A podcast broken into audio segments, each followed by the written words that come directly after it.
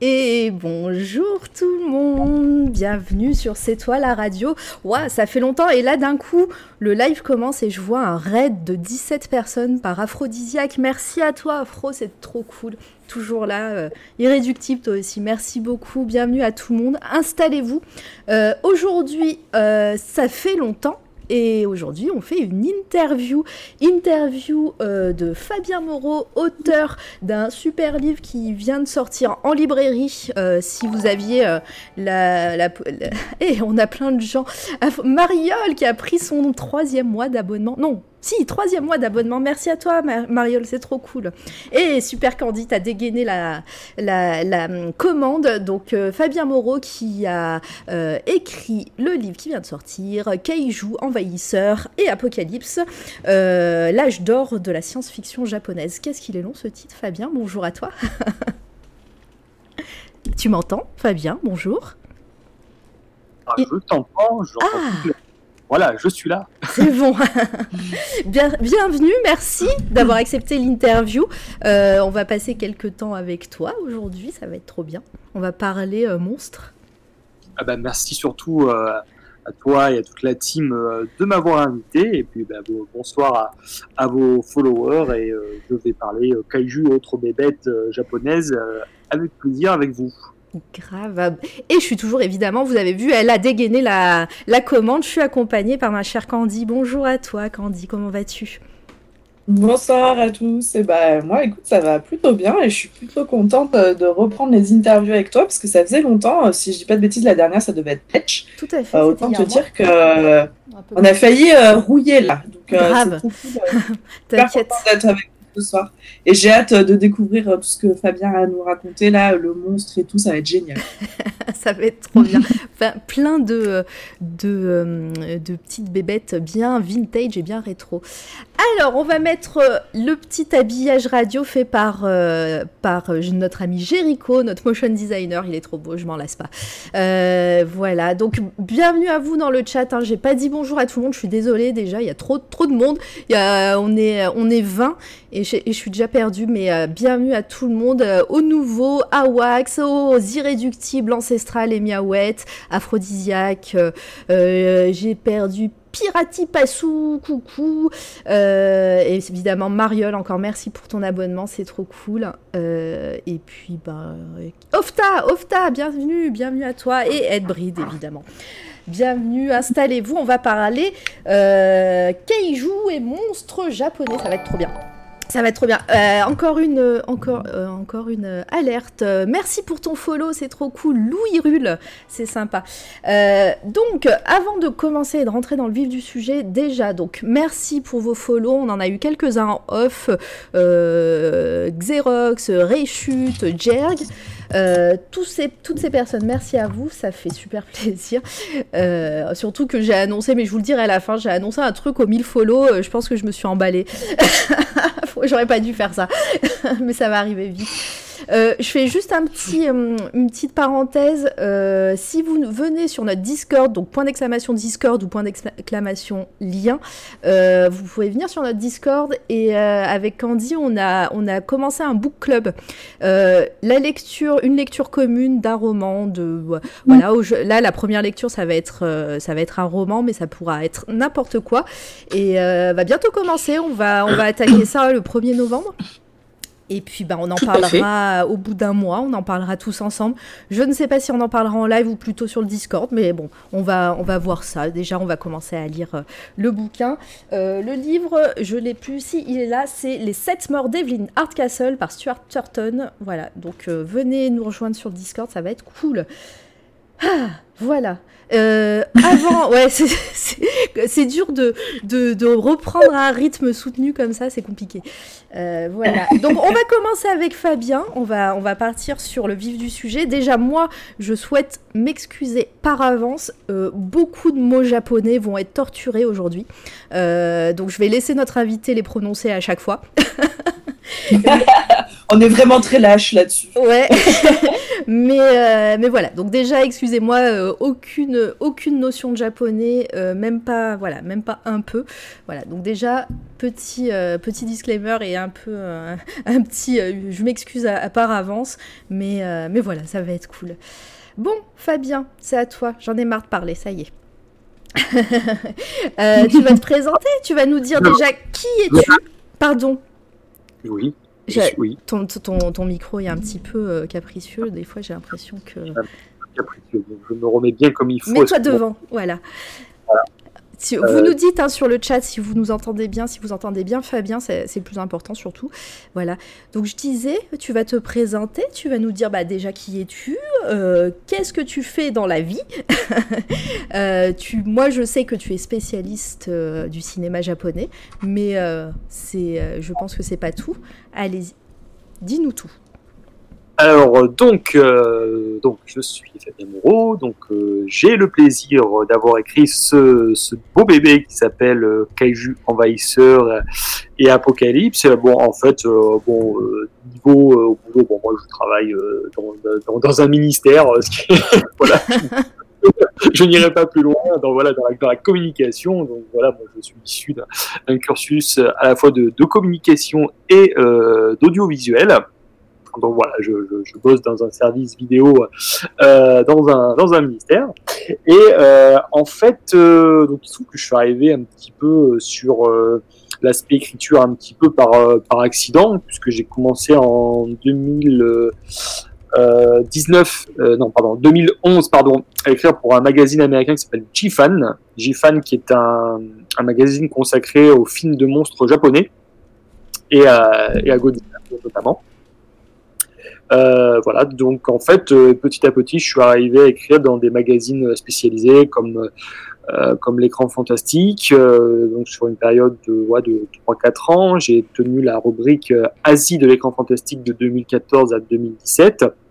Bon, ensuite, je suis parti vers d'autres d'autres médias. J'ai bossé sur le, Mad Movies consacré à Godzilla. J'ai bossé, bah, je suis membre de la team Otomo, hein, le magazine euh, euh, de Rokirama dédié à, la culture japonaise, donc depuis euh, 2017. Euh, en 2013, j'ai co-créé avec un, un ami à moi, Jordan Guichot, l'émission Tokuscope, qui est donc dédiée à la, à la science-fiction euh, japonaise. Et euh, voilà, en 2018, j'avais écrit un premier livre, donc ça s'appelait euh, donc Ishiro Honda, Humanisme Monstre. Oui, qui est introuvable d'ailleurs, donc euh, tu demandes à ton éditeur de, de le réimprimer. Ça se trouve, ça se trouve encore par des, C'est vrai par des moyens, par des moyens secrets, mais, mais, mais, ça, se, mais ça se trouve. Voilà, euh, peut-être que les, les, certains plus vieux de la vieille me connaissent. Euh, ce- ces personnes qui regardaient l'émission Cinefeuse, qui était, on va dire, une des toutes premières émissions euh, cinéma euh, du YouTube français. Donc euh, ça commence un petit peu à dater tout ça. Est-ce que c'est encore Et, sur YouTube? Ça se trouve, tout à fait. Ok. C'est- un dossier, c'est un dossier qui, existe encore, qui n'a pas été renouvelé depuis, depuis quelques années. Mais ouais, ouais, on a fait ça avec des potes pendant euh, presque dix ans. Et euh, voilà, donc moi, j'ai découvert le monde des kaiju en, en 1998, euh, donc euh, via des, des VHS de Godzilla qui étaient sortis Ouais. en France. Est-ce que tu peux déjà nous, nous faire une... Parce que, comme je te l'ai dit un peu en off, on est un petit peu novice sur tous ces sujets-là, et je pense aussi dans le chat. Est-ce que tu peux déjà nous faire une définition du kaiju un petit peu? Alors, ton livre parle euh, euh, quasiment exclusivement de, de, dans les films. Moi, est-ce que... Dans moi, euh, qui suis peut-être d'une autre génération, est-ce que dans Power Rangers, c'est ça aussi? Alors, donc le mot kaiju, donc c'est un mot japonais qui veut dire monstre géant ou bête étrange. Et on peut dire que le premier, c'est pas, pas des dinosaures, hein, c'est vraiment des, des monstres. Euh, mais en général, ce sont des créatures euh, qui sont issues euh, des, euh, des mutations euh, nucléaires euh, post-Hiroshima et Mhm. Nagasaki ou euh, des, des monstres mythologiques gigantesques qui reviennent au XXe et XXIe siècle. Donc voilà, donc ce sont des entités, euh, ce sont des entités euh, gé- géantes. euh, voilà, le- le- on, les- on en voit très bien. On en voit par exemple dans, dans Pacific Rim de Guillermo del Toro. Ouais, hein, on, en, on en viendra à, Pacific Rim bien plus tard. T'inquiète, je l'ai prévu. Pour donner un petit, un petit point de référence euh, récent, Yes.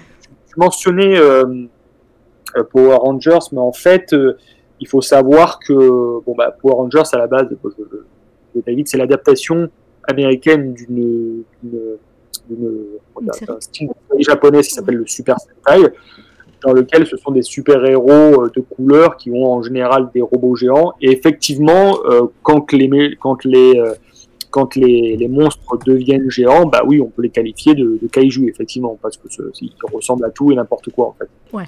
Ok. Et donc, bah, du coup, reprends le fil de, ton, exposé, je dirais, parce que je t'ai coupé sur la définition de kaiju. T'en étais justement sur ton travail. Oui, oui, en fait, euh, en fait euh, ce, qui était intéressant, c'est que moi j'ai découvert ce, type de film-là il, y a- une vingtaine d'années, en 98, parce que à l'époque, il y avait le film de Roland Emmerich, euh, donc avec Jean Reno et Matthew Broderick, donc, le Godzilla américain qui était sorti. Et vu que moi j'étais un grand fan d'Independence Day de Roland Emmerich à l'époque, bah, j'avais voulu voir son film suivant qui était Godzilla. Sauf que il se trouve qu'à l'époque, la version originale de 1954 était sortie en VHS et je me suis dit que euh, j'allais la voir euh, avant de voir le remake. Donc, J'avais quoi J'avais euh, 12-13 ans à l'époque. Et oh la jolie couverture. Ouais. Euh. Je l'adapte, voilà, c'est bon. Et en Je fais fait, mes euh, réglages en même temps, hein, pardon.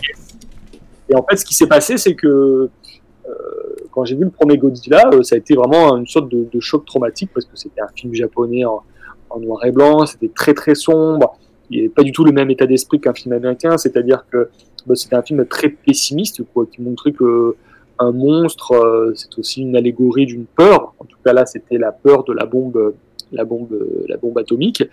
Et surtout, euh, bah, euh, à la fin du film, euh, bah, il y a des gens qui se sacrifiaient quand même pour que le monstre, euh, pour, pour vaincre le monstre. Donc, euh, il n'y avait pas vraiment une glorification de la, euh, de la défaite de la créature. Au contraire, euh, bah, euh, détruire un monstre, ça implique euh, bah, de sacrifier des êtres humains. Et quand tu vois ça quand tu as 13 ans, euh, bah, tu te prends un gros choc traumatique euh, dans, dans la tête.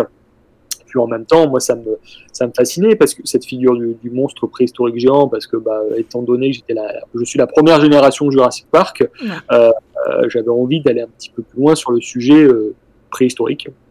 Donc voilà, et puis ensuite, de fil en aiguille, j'ai vu d'autres films comme euh, Rodan, qui est un film avec un, un pteranodon géant, couleur, qui est un film excellent, et Prisonnière de Mar- des Martiens, qui est un film d'invasion extraterrestre euh, en, en couleur. En fait, au début, je me suis vraiment euh, renseigné sur le, sur, le, sur le réalisateur Ishiro Honda, qui est vraiment le réalisateur principal du genre. Ouais, J'allais t'en parler justement. euh, euh, D'ailleurs, tu as fait un, un livre sur euh, Ichiro Honda. euh, et puis, bah, c'est. j'ai- Moi, j'ai lu. Alors, mo- moi, je t'avoue que j'ai lu plutôt ton. Tu as fait un article sur Otomo. Euh, de, sur lui et sur Kurosawa, il me semble. Ça, c'est de mémoire hein, que je te le fais. hein. Euh, il me semble, hein, c'est ça, un article euh, sur Otomo. Donc, euh, n'hésitez pas, pareil, les gens. on- je, te- je vous mettrai aussi les, les couvertures de Otomo, le magazine, par, la, par la team Rokirama. Euh, si, euh, pour, pour que vous ayez euh, euh, un petit peu en tête euh, de ce dont on parle. Et donc je disais, oui, toi, toi c'est un petit peu euh, ta spécialité, Ichiro Oto- euh, Otomo, Ichiro Honda. Euh, Est-ce que tu peux nous parler de lui et du coup, lui qui est un, un pionnier et une référence dans, dans le film de Kaiju? Ouais, en fait, ce qui est intéressant, c'est que Honda, moi je peux le dire, ça a été vraiment ma porte d'entrée euh, dans le cinéma japonais, en fait. Parce que, bon, euh, bon comme beaucoup de gens, euh, je regardais des, des séries d'animation japonaises, des films de comics. Euh, j'étais moins porté sur le manga, mais j'étais vraiment plus sur, sur l'animation. Euh, merci euh, Claude Dorothée et puis ensuite la, la rupture Évangélion euh, qui nous a amené à voir autre chose. Et en fait, c'est vrai que ben, Honda, c'est quelqu'un de, de, de, de fascinant parce que c'est un cinéaste de la même génération que Akira Kurosawa. Bon, D'ailleurs, ils sont, ils sont nés quasiment euh, à un an d'intervalle. Et en fait, Honda, il faut savoir que euh, bah, c'est un cinéaste qui, euh, qui a fait euh, donc ses, euh, ses premières armes en tant qu'assistant réalisateur donc à la compagnie euh, PCL, Photochemical Laboratory, qui deviendra la Toho.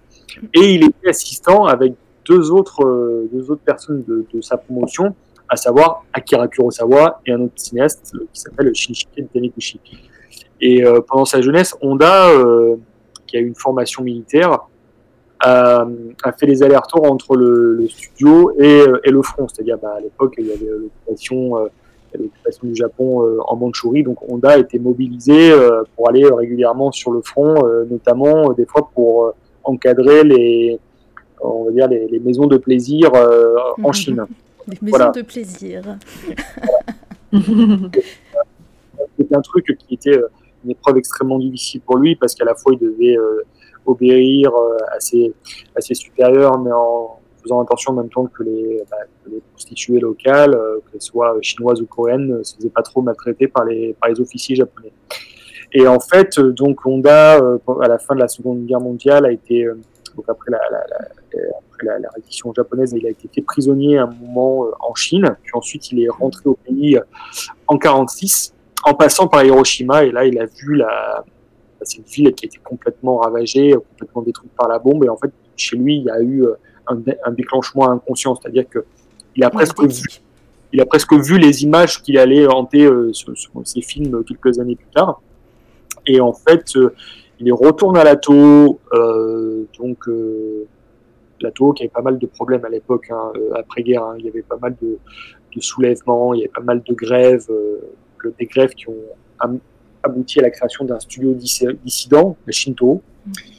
Et en 49, euh, Honda reprend ses activités de, enfin après, après la guerre, il reprend ses activités d'assistant et donc il devient assistant d'Akira Kurosawa sur le film Chien enragé, donc le film policier de, Kurosawa. Et Honda euh, devient réalisateur à part entière vers 49-50 en réalisant des, courts-métrages promotionnels, des courts-métrages touristiques documentaires et commence euh, sa carrière de réalisateur de fiction en 1951 avec un film qui s'appelle la, Perle Bleue.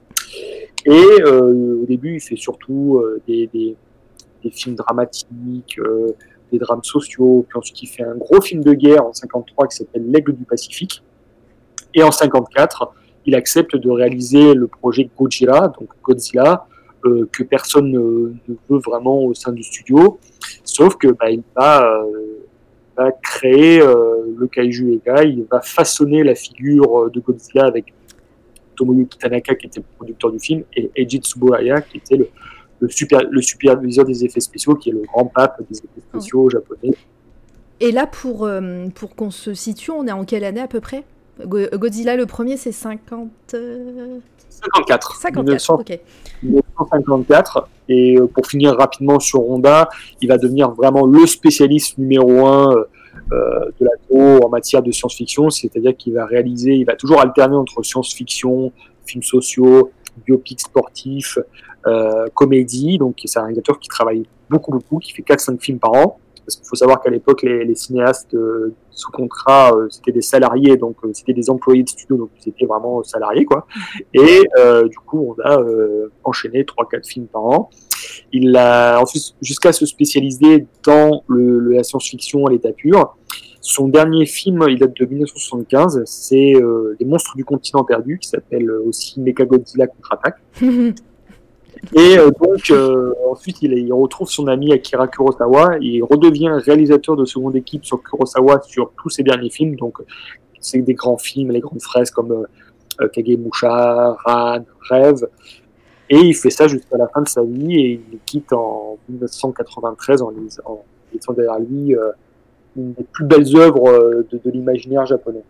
Et puis Godzilla, après, a, combattu euh, euh, plein de, euh, de monstres connus, ou moins aussi. Hein. Après, il y a eu combien de films Godzilla? Alors, Godzilla, il y a eu une trentaine. Ah oui, voilà. Il y, a une, trentaine. On dit qu'on a une première série de films qui va de 1954 à 1975, qui est l'ère Showa, donc les ères au Japon sont, sont déterminées selon les règnes des empereurs, en fait. D'accord. Ensuite, on a la deuxième série, donc, qui est l'ère euh, SCI, qui va, on va dire, clairement euh, de 1984 à 1995. Ensuite, on a le remake américain de, euh, de Roland Emmerich en 98. Puis, on a ce qu'on appelle l'ère Millennium, qui va de 1900 99 à 2004, donc avec Godzilla Final Wars, qui est le film du 50e anniversaire. Et là, ce qu'on vit actuellement, euh, c'est ce qu'on appelle l'ère Reiwa, qui est amorcé euh, officiellement avec euh, Shin Godzilla au Japon, les trois films d'animation qui sont sortis sur Netflix et la future série euh, qui, va, qui va sortir euh, l'année prochaine. Et en parallèle, on a la franchise américaine euh, du Monsterverse qui a été amorcée en 2014 avec le Godzilla de Gareth Edwards, Kong Skull Island et Godzilla euh, King of the Monsters et et l'année prochaine avec euh, Godzilla versus Kong. D'accord, on, en reparlera de, tout ce qui est récent euh, un peu plus tard dans l'émission. Candy, est-ce que tu as des questions déjà pour commencer ou dans le chat N'hésite pas à couper. Alors, bah, le chat est très très calme. Je suis très surprise. Je pense Il boit voient tes paroles. paroles, Fabien. Ils, ouais, ouais, ils sont complètement euh, happés par, euh, par tous ces monstres euh, et tout ça. Euh, moi, j'ai pas spécialement de questions, mais euh, j'admire, j'adore en fait euh, les, les illustrations que tu nous montres depuis tout à l'heure avec tous ces montages à l'ancienne. Avec un Godzilla qui est en plastique, euh, voilà, je trouve ça génial euh, sur euh, l'esthétique en fait qui est rendue euh, par ces affiches là et ce que- ce qu'on voit depuis tout à l'heure. Ouais, bah, on, on peut en parler maintenant des affiches. Est-ce que, euh, tu vois, toutes ces affiches qu'on voit, euh, alors il y a des versions japonaises, il y aura des versions en, en anglais aussi, puis il y aura peut-être même des versions en français. Euh, Est-ce que peut-être toi tu sais, euh, est-ce que ce design d'affiche, ces, ces dessins qu'on voit, est-ce qu'il y a une, une école affiche de cinéma à la japonaise et à la kaiju? Alors, je sais que je suis pas forcément un expert en, en affiches, mais c'est vrai que euh, ces affiches japonaises, c'est des cadeaux du ciel. Hein. Ah, Celle qu'on voit là, la- l'affiche de Godzilla euh, euh, versus Mechagodzilla, euh, avec cette titraille bleue, ce fond rouge et, et tous les monstres, c'est vraiment des, des illustrations de rêve. Je sais qu'en général, euh, les affiches japonaises, elles étaient basées sur, en général, on- les, les kanji, les kanji s'affichent de, de haut en bas. En général, c'est ça. le- On voit le titre qui s'affiche sur le côté de, de haut en bas. Et en général, on met, on met un peu tout ce qu'on peut, quoi. Tout ce qu'on peut du film. Je sais que les affiches japonaises jouent beaucoup sur la notion de. enfin, on met le maximum de choses. Là, sur l'affiche qu'on voit, par exemple, de Godzilla versus Mechagodzilla, on a quatre monstres. on a quatre monstres à l'affiche. ça fait envie direct. Hein. Ça fait, ça fait en direct et il faut savoir que bon, on verra pas forcément les quatre monstres en même temps euh, dans le film. Cependant, euh, On ce qu'on voit, là, ce qu'on voit, par exemple, le, mont Fuji derrière qui explose, euh, c'est des choses qu'on voit dans le film. Con- Contrairement à, à pas mal de films américains de cette, de cette époque-là euh, qui pipotaient un peu sur euh, ce qu'on allait voir dans le film, donc on avait tendance, une tendance à l'extrapolation pour finalement être déçu. Ouais. Là, je trouve qu'en en général, sur les filles japonais, euh, en général, ils, ils vendaient bien leurs trucs et on était rarement déçus. Quoi. Par exemple, sur cette affiche-là, on voit en bas une espèce de paquebot. En fait, c'était, il y avait un partenariat commercial entre la Toho et une, et donc une société de, de ferry euh, de, qui s'appelait, je crois, c'était les Flower, euh, Flower Cru- Cruise. Et en fait, dans le film, à un moment donné, il y a toute une séquence qui se passe sur un, sur un bateau, quoi Ouais. de cette, cette compagnie-là. Donc, Il n'y a a pas de mensonge. En général, les placements de produits sont assez, euh, sont assez bien gérés. Mais euh, alors cette affiche-là, elle est intéressante parce que le titre est en bleu et en général, les titres sont, sont en rouge. Alors, c'était pour souligner l'aspect- Après, ouais. Ah, Là, je sais pas. Après, euh, après j'ai pris des, des photos sur Google. Hein. C'est pas impossible que j'en ai pris euh, sans faire exprès qui, sont, qui ont été modifiées ou autres. hein, euh, voilà, à Ah ouais. vérifier. Mais ah, j'ai pas à, à vérifier les sources. hein. Non, celle-là, elle est une source fiable. hein. C'est vraiment une affiche d'époque de ce film de, de 1974. Je suis trop content de parler de ça avec vous. Vous êtes les premiers à aborder l'aspect postérité. Je c'est. Ah ouais, je vous remercie. Bah, c'est, après, c'est cool, normal. en cet plus- aspect-là. Ouais, mais c'est en plus, c'est- moi, c'était vrai. T'as as bien fait d'en parler, Candy, mais c'est vrai que je l'avais aussi noté dans mes, dans, dans mes questions. C'est vrai que tout, ces, tout cet aspect-là, et puis c'est ce qui fait que t'as envie d'acheter le DVD et t'as as envie euh, de voir ce film parce que bah, tu te dis, mais c'est pas possible qu'ils aient mis tout ça. Et ben, si. et donc, euh, et, euh, non, non, mais je suis contente. Et puis, on est une, on est une chaîne qui parle d'art, donc. euh, c'est euh, aussi euh, important et puis euh, Mais vous savez, vous avez... ouais. Non, Oui, j'allais, j'allais dire, pardon, que, que j'ai posé la question parce que dans certains. euh, de- je sais qu'aux États-Unis, moi je, je te parle de choses que je connais à peu près, il y a des, euh, des artistes qui sont spécialisés dans les affiches, dont le, le- bah, le- celui qui fait les affiches pour Retour vers le futur. euh, et, euh, euh, ah, j'ai perdu son nom, mais il y aura une, une note de bas de page euh, Retour vers le futur, Indiana Jones, tout ça, c'est le même. Rose Trozan. Ah, merci, voilà. Donc je me suis dit peut-être qu'au Japon, de l'autre côté, il y a, il y a le- des artistes aussi qui ont été euh, euh, formés pour faire des affiches et, et montrer tout ça. euh. Ah oui, mais de toute façon, c'est un, c'est un art euh, qui est euh, qui s'est un peu perdu. Mais en général, ce qu'il disait, c'est qu'il se basait beaucoup sur les photos promotionnelles. Là, par exemple, cette affiche du Godzilla de 54. Ouais. Donc, on voit les deux acteurs, on voit Momoko Koshi et Takarada Akira ensemble. Euh, les deux acteurs, c'est basé sur une vraie photo promotionnelle euh, qui est diffusée, euh, qui passait à l'époque. Et en fait, c'est c'est rendre euh, un aspect dessiné sur des photos qui existent vraiment. C'est ce qui se faisait dans les années 50, genre cette, cette photo de Godzilla avec les, avec les canons en bas, euh, c'est issu d'une vraie photo de tournage sur le, sur le set des effets spéciaux. Mais en fait, ce que vous dites, ça rejoint, moi, mon premier contact avec ce genre-là, qui est cette, cette cassette HK vidéo que j'avais achetée en 98. En fait, on avait un, pareil, une photo en rectangle comme ça, Mhm. euh, avec l'affiche. Autour de l'affiche, c'était un, un fond euh, argenté chromé. Et de suite, ça, il y avait le titre en rouge qui contrastait avec ce fond chromé de la, de la VHS. Et du coup, ça, ça attirait vraiment le regard. Ouais. Et Photoshop n'existait pas à l'époque. hein. Euh, non, non, mais c'est vrai que par exemple, quand vous voyez, euh, là on a une affiche, mais quand vous voyez les montages photos qu'ils faisaient sur les, tellement. sur les, euh, sur les lobby cards et les photos promotionnelles, ça on dit que les gars, les gars ils étaient quand même très très forts pour vendre leurs produits. Des fois il y avait des séquences qu'on voyait pas dans les films, mais tous les éléments promotionnels qu'on voyait sur les fiches et sur les, les- et sur les, euh, sur les photos, c'était dans le film. Là par exemple, ce qui est intéressant avec cette affiche que vous montrez, cette affiche de, de Motra, euh, euh, c'est une affiche où on capitalise beaucoup sur le titre qu'on met en gigantesque. Et là, Mothra, on essaie de la montrer comme une créature euh, très agressive, euh, un peu repoussante, avec des espèces de mandibules et ses yeux un peu, un peu, un peu, son regard un peu froncé là. Et en fait, dans le film, on se rend compte qu'elle a un, un design qui ressemble à ça, mais qui est assez doux en fait. Oui, euh, on le voit bien dans ton livre. hein, euh, Il y, a, il y a un chapitre sur euh, Motra et, euh, et on voit des photos et en fait, oui, en effet, c'est- c'est c'est tout doux. hein. Ah oui, c'est- Mothra, c'est c'est le, le monstre, c'est le monstre positif par, par, par, par essence. En tout cas, c'est ce qu'elle va devenir. Euh, je vais je j'en reviens du coup à ton bouquin. Euh, donc on, on rappelle, hein, je l'ai mis en, en lien, j'ai mis la, le lien de, de ta maison d'édition, Hardvark Édition, qui a édité donc euh, euh, le livre. Kaiju, euh, Envahisseur et Apocalypse. Je, je, je vais pas dire le sous-titre à chaque fois, mais voilà, vous, euh, vous l'avez. C'est long, mais vous l'avez, voilà. Et je vais vous. je vous Même moi, j'ai arrêté. Toi aussi, t'as arrêté. Moi, Jusqu'à les jeux envahisseurs Apocalypse et après, euh, Très bien. Euh, du coup, raconte-nous un petit peu l'histoire de, de ce livre. Avant qu'on rentre vraiment à l'intérieur euh, et on revienne sur, sur des thèmes euh, de- du livre, ra- raconte-nous un petit peu la, la genèse du livre, parce que bah, voilà, c'est un financement participatif que j'ai raté. je, je vais le répéter 20 fois. Mais, mais c'est un financement participatif. C'était il y a tout pile un an, il me semble. En fait, euh, donc, euh, j'ai été contacté par Mathieu Cole, donc, qui est euh, le fondateur euh, euh, donc, il y a bientôt trois ans. Mhm. À l'époque, je, je finissais les, je mettais les, la touche finale au bouquin sur, sur Honda.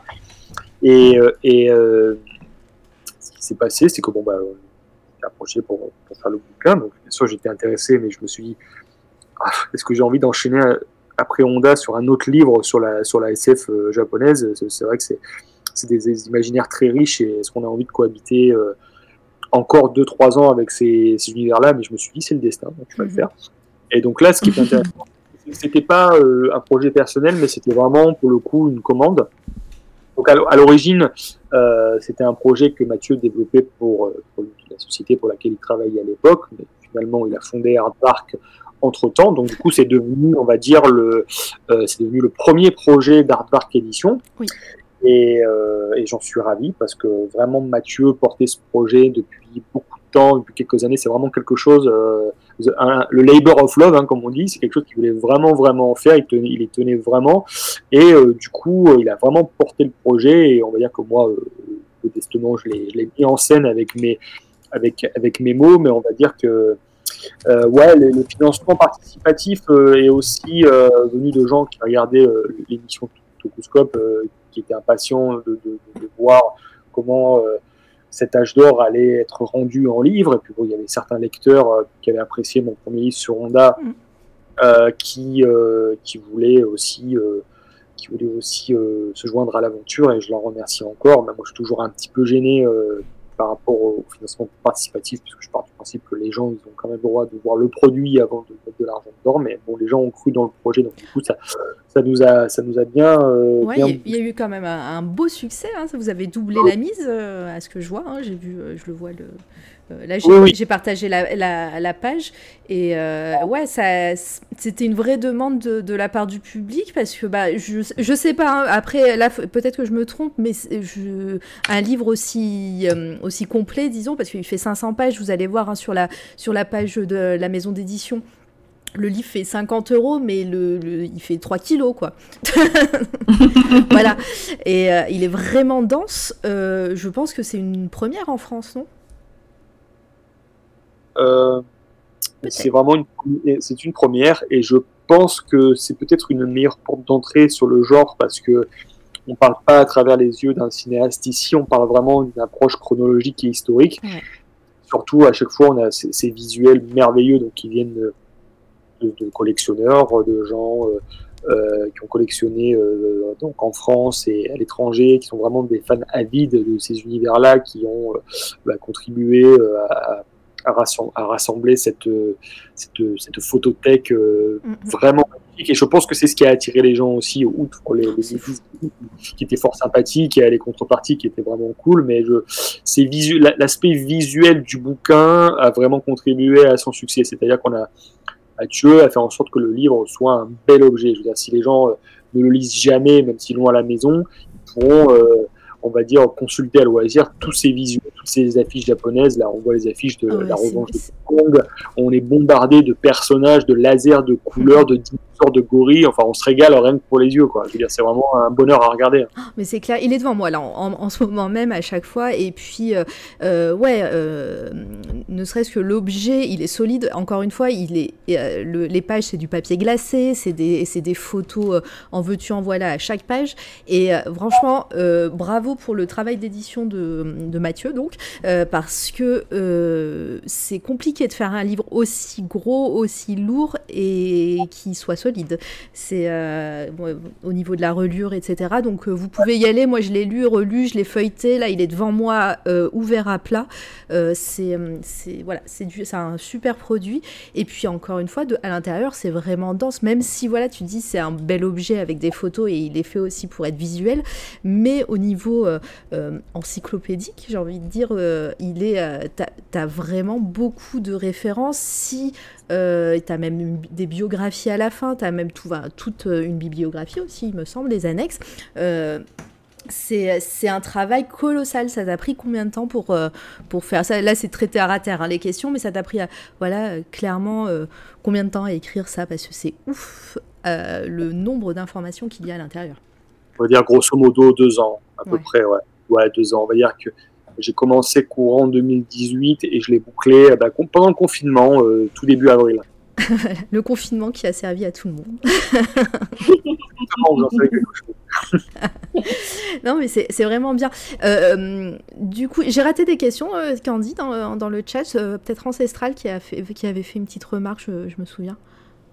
Ouais, alors euh, c'est pas une question, mais Ancestral disait que euh, le monstre qu'on a vu tout à l'heure, euh, Motra, l'espèce de mouche là, enfin je sais plus trop ce Espèce que de mouche. je sais pas, je trouve que ça ressemble à une mouche. oui, non, mais si. Euh, disait qu'il avait été, il avait été repris dans Zelda. euh, c'est un boss en fait euh, qui s'appelle Motulai qui a la même tête dans Zelda A Link to the Past. Et, euh, Le, jeu- le, coup, le meilleur. Non. Enfin, je vais me faire des ennemis, mais en tout cas, ouais. Pardon. Mais du coup, c'est drôle de voir qu'il y a, qu'il y a une résonance entre ces, tous ces mondes-là, en fait, du cinéma, du, du jeu vidéo. Enfin voilà, c'est pas très étonnant, mais c'est chouette de voir que il y a des références comme ça qui sont reprises et que des gens les remarquent en plus. C'est ça qui est cool.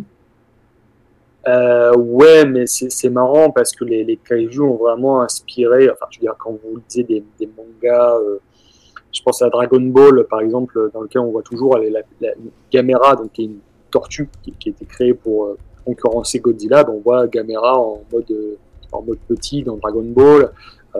Les Pokémon, je veux dire, il y a, Tortank qui, qui, est, fait penser à Gamera. Euh, avec ses, ses, quand même Ah oui, la tortue. Ah, la tortue. Je sais pas si je l'ai mise. Normalement, je l'ai mise. Il y a une. euh, La tortue. euh, Alors, attendez.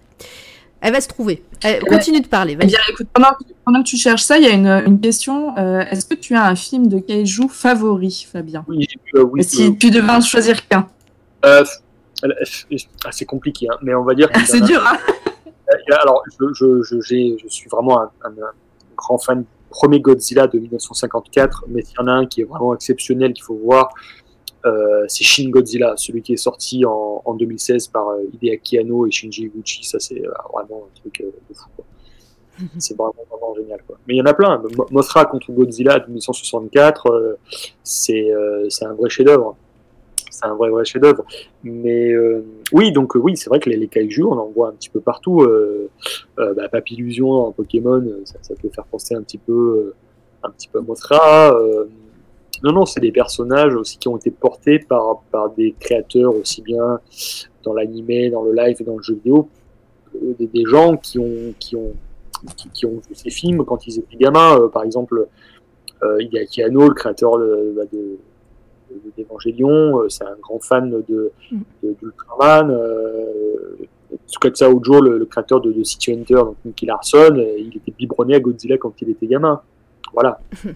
Est-ce que c'est l'image euh, Tortank, euh, la tortue euh, en- Alors Gamera, alors Gamera, le monstre qu'on voit là, alors Gamera, c'est une tortue géante qui vient de l'Atlantide et qui a la, la possibilité de cracher du feu, mais aussi de rentrer ses petites pattes dans sa carapace et sa tête aussi, et euh, de voler justement en crachant des, euh, bah, euh, en- comment dire, sa carapace se transforme en propulseur en fait, et elle tourne sur elle-même pendant qu'elle vole.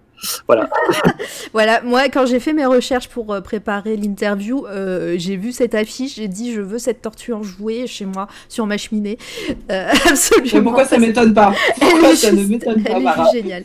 voilà. faut savoir, un- faut savoir un truc, c'est qu'en Angleterre, là, chez Arrow, Arrow Video, ils ont sorti l'intégrale Gamera. C'est- Ils ont fait un coffret qui est aussi grand que mon livre, avec les 12 films de la série, plus des comics, euh, des, euh, un, un planisphère qui montre toutes les zones où Gamera, euh, tous les pays, les comics américains, ils ont fait un truc de fou. C'est un personnage génial, euh, Gamera, qui est encore plus fluidique que, que Godzilla, en fait. Ah, mais là. euh, En fait, moi, ce que je trouve, ce que je trouve génial, c'est qu'on est en train de parler de ça comme si c'était normal. Oui, donc c'est une tortue qui crache du feu, qui machin.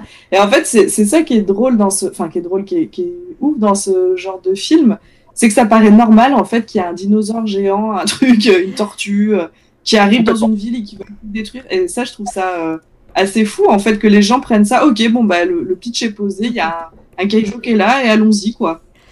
Et ben ouais, mais c'est cl- c'est clair. Et en plus, après, on, en reparlera peut-être tout à l'heure ou même tout de suite. hein, euh, mais euh, tous tous ces monstres, tous ces kaijus, comme, comme tu disais, euh, voilà, c'est pas non plus euh, les, les dates euh, co- coïncident avec l'après-guerre, avec cette peur de la bombe atomique et tout. Et, euh, et j'imagine que dans un film catastrophe. Au Japon, à cette période-là, euh, montrer euh, une bombe atomique, c'est pas trop dans, à l'ordre du jour. Donc, on, a besoin de, faire des métaphores peut-être. C'est euh, tout à fait ça, parce qu'à l'origine, en mars 1954, euh, il y a un tonnier japonais, donc un navire de pêche japonais, donc le Dragon chanceux numéro 5, qui s'aventurait dans, dans une zone d'essai nucléaire américaine, donc l'atoll de Bikini. À l'époque, l'armée américaine menait une, opération qui s'appelait Castle Bravo. Donc en fait, c'était les premiers tests de bombes à hydrogène. Et en fait, euh, ce navire-là euh, s'est aventuré complètement par hasard dans cette zone de test. Et là, d'un coup, bam, détonation en plein milieu de l'océan. Donc le, navire se fait, euh, on va dire, souffler par, par, la, détonation et l'onde de choc. Et en fait, les pêcheurs sont rentrés au Japon en étant contaminés. Et leur pêche aussi a été contaminée. Donc, du coup, ça a déclenché une vague d'indignation, d'indignation, de solidarité collective au, Japon.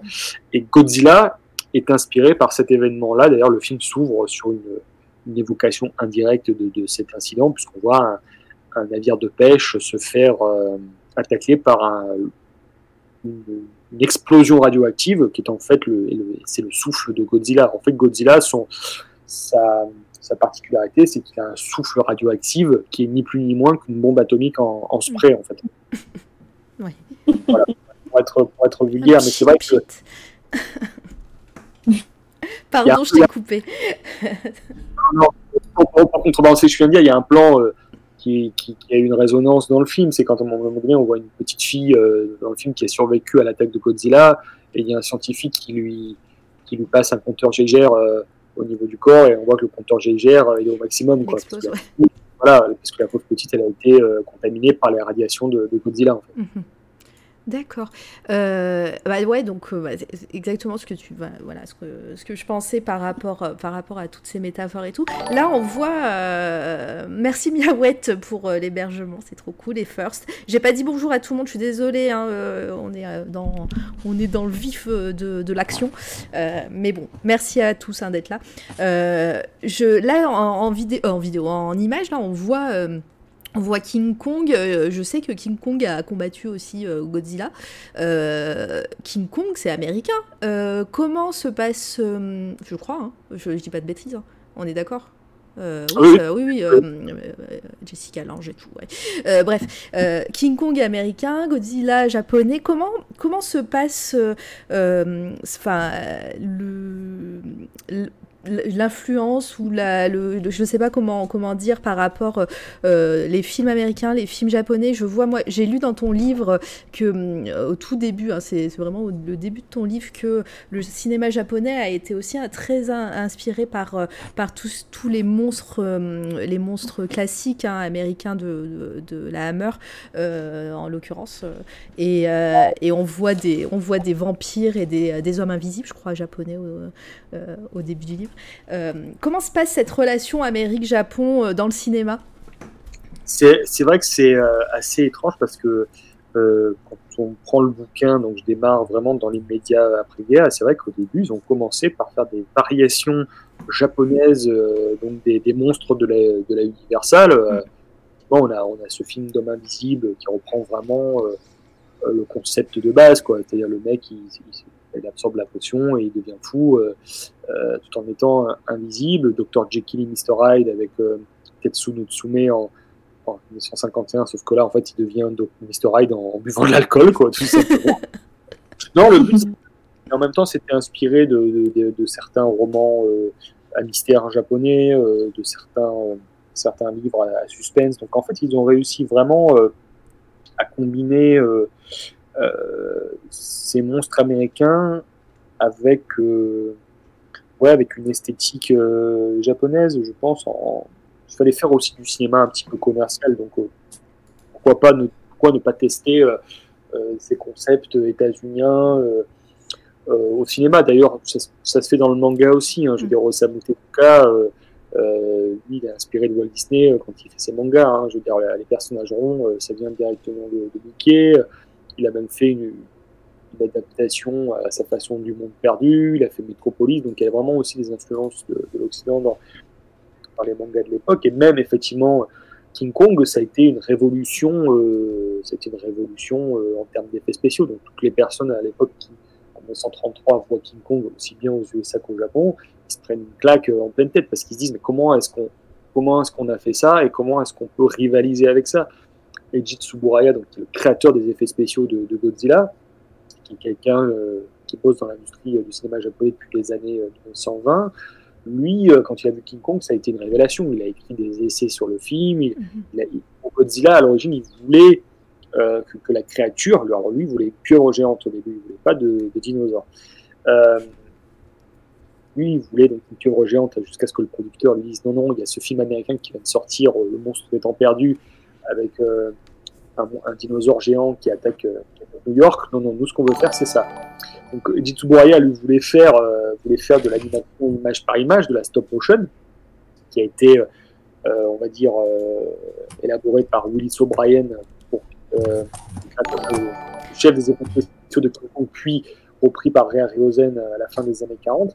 Sauf que, bah, vu que pour Godzilla, ils avaient que 3-4 mois pour faire le film, et que faire de la stop motion, ça prend plusieurs mois, voire même des années, bah, ils se sont dit, bah, on, va, on va créer un autre truc qui est la suite Nation, c'est-à-dire que ça va être un mec dans une combinaison de caoutchouc puis puis des villes. Voilà.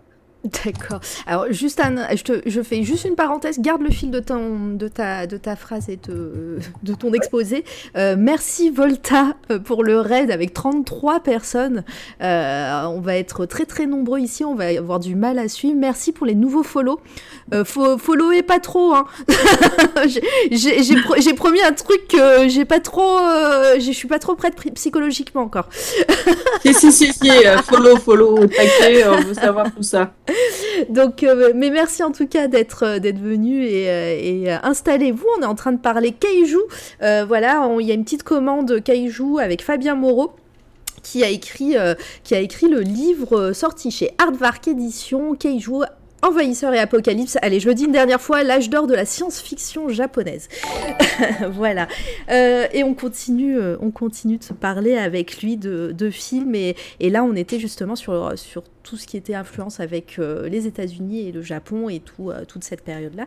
Et puis, vas-y. Donc, est-ce que tu avais fini? Je sais plus. Moi, déjà, je t'ai dit de garder le film, mais moi, je l'ai perdu. Hein. Oui, donc en fait, l'idée de, de, de, faire de Godzilla une créature préhistorique vient de ce film américain, Le monstre étant perdu, où on voyait un dinosaure radioactif attaquer New York. Donc euh, oui, euh, Godzilla est, un mélange entre des influences américaines et euh, des peurs, des peurs locales. Ouais. Très bien. Je vois une question de Wiz Davis, c'est marrant parce que c'était ma prochaine question, donc bravo, on est, on est connectés euh, euh, psychologiquement tous les deux. Est-ce que les films japonais de kaiju fonctionnent à l'export en dehors du marché japonais ou pas forcément? Et moi, du coup, ma, ma question, c'était justement euh, le succès. Est-ce qu'il y a eu un succès en France? Euh, Tu parlais des VHS, mais est-ce qu'il y, a, eu du succès également au cinéma euh, et tout? Il faut savoir que le premier Godzilla est sorti aux États-Unis en 1956 sous le titre de Godzilla King of the Monsters. Et en fait c'était une version euh, un peu remaniée euh, pour ne pas dire charcutée puisqu'ils ont euh, ils ont amputé pas mal de scènes dans le film notamment celle qui qui évoquait la, la, bombe atomique. Et ils ont rajouté des scènes en plus avec un acteur américain. Ils ont retourné des scènes aux États-Unis avec avec une équipe américaine bien sûr avec l'acteur Raymond Burr que certains connaissent peut-être pour avoir incarné Perry Mason. Ah oui joue, il joue, le méchant aussi dans le Fenêtre sur cour d'Hitchcock. Il joue ah le, oui, le mec, tout à fait. Voilà, le mmh. méchant, les cheveux blancs avec ses lunettes là.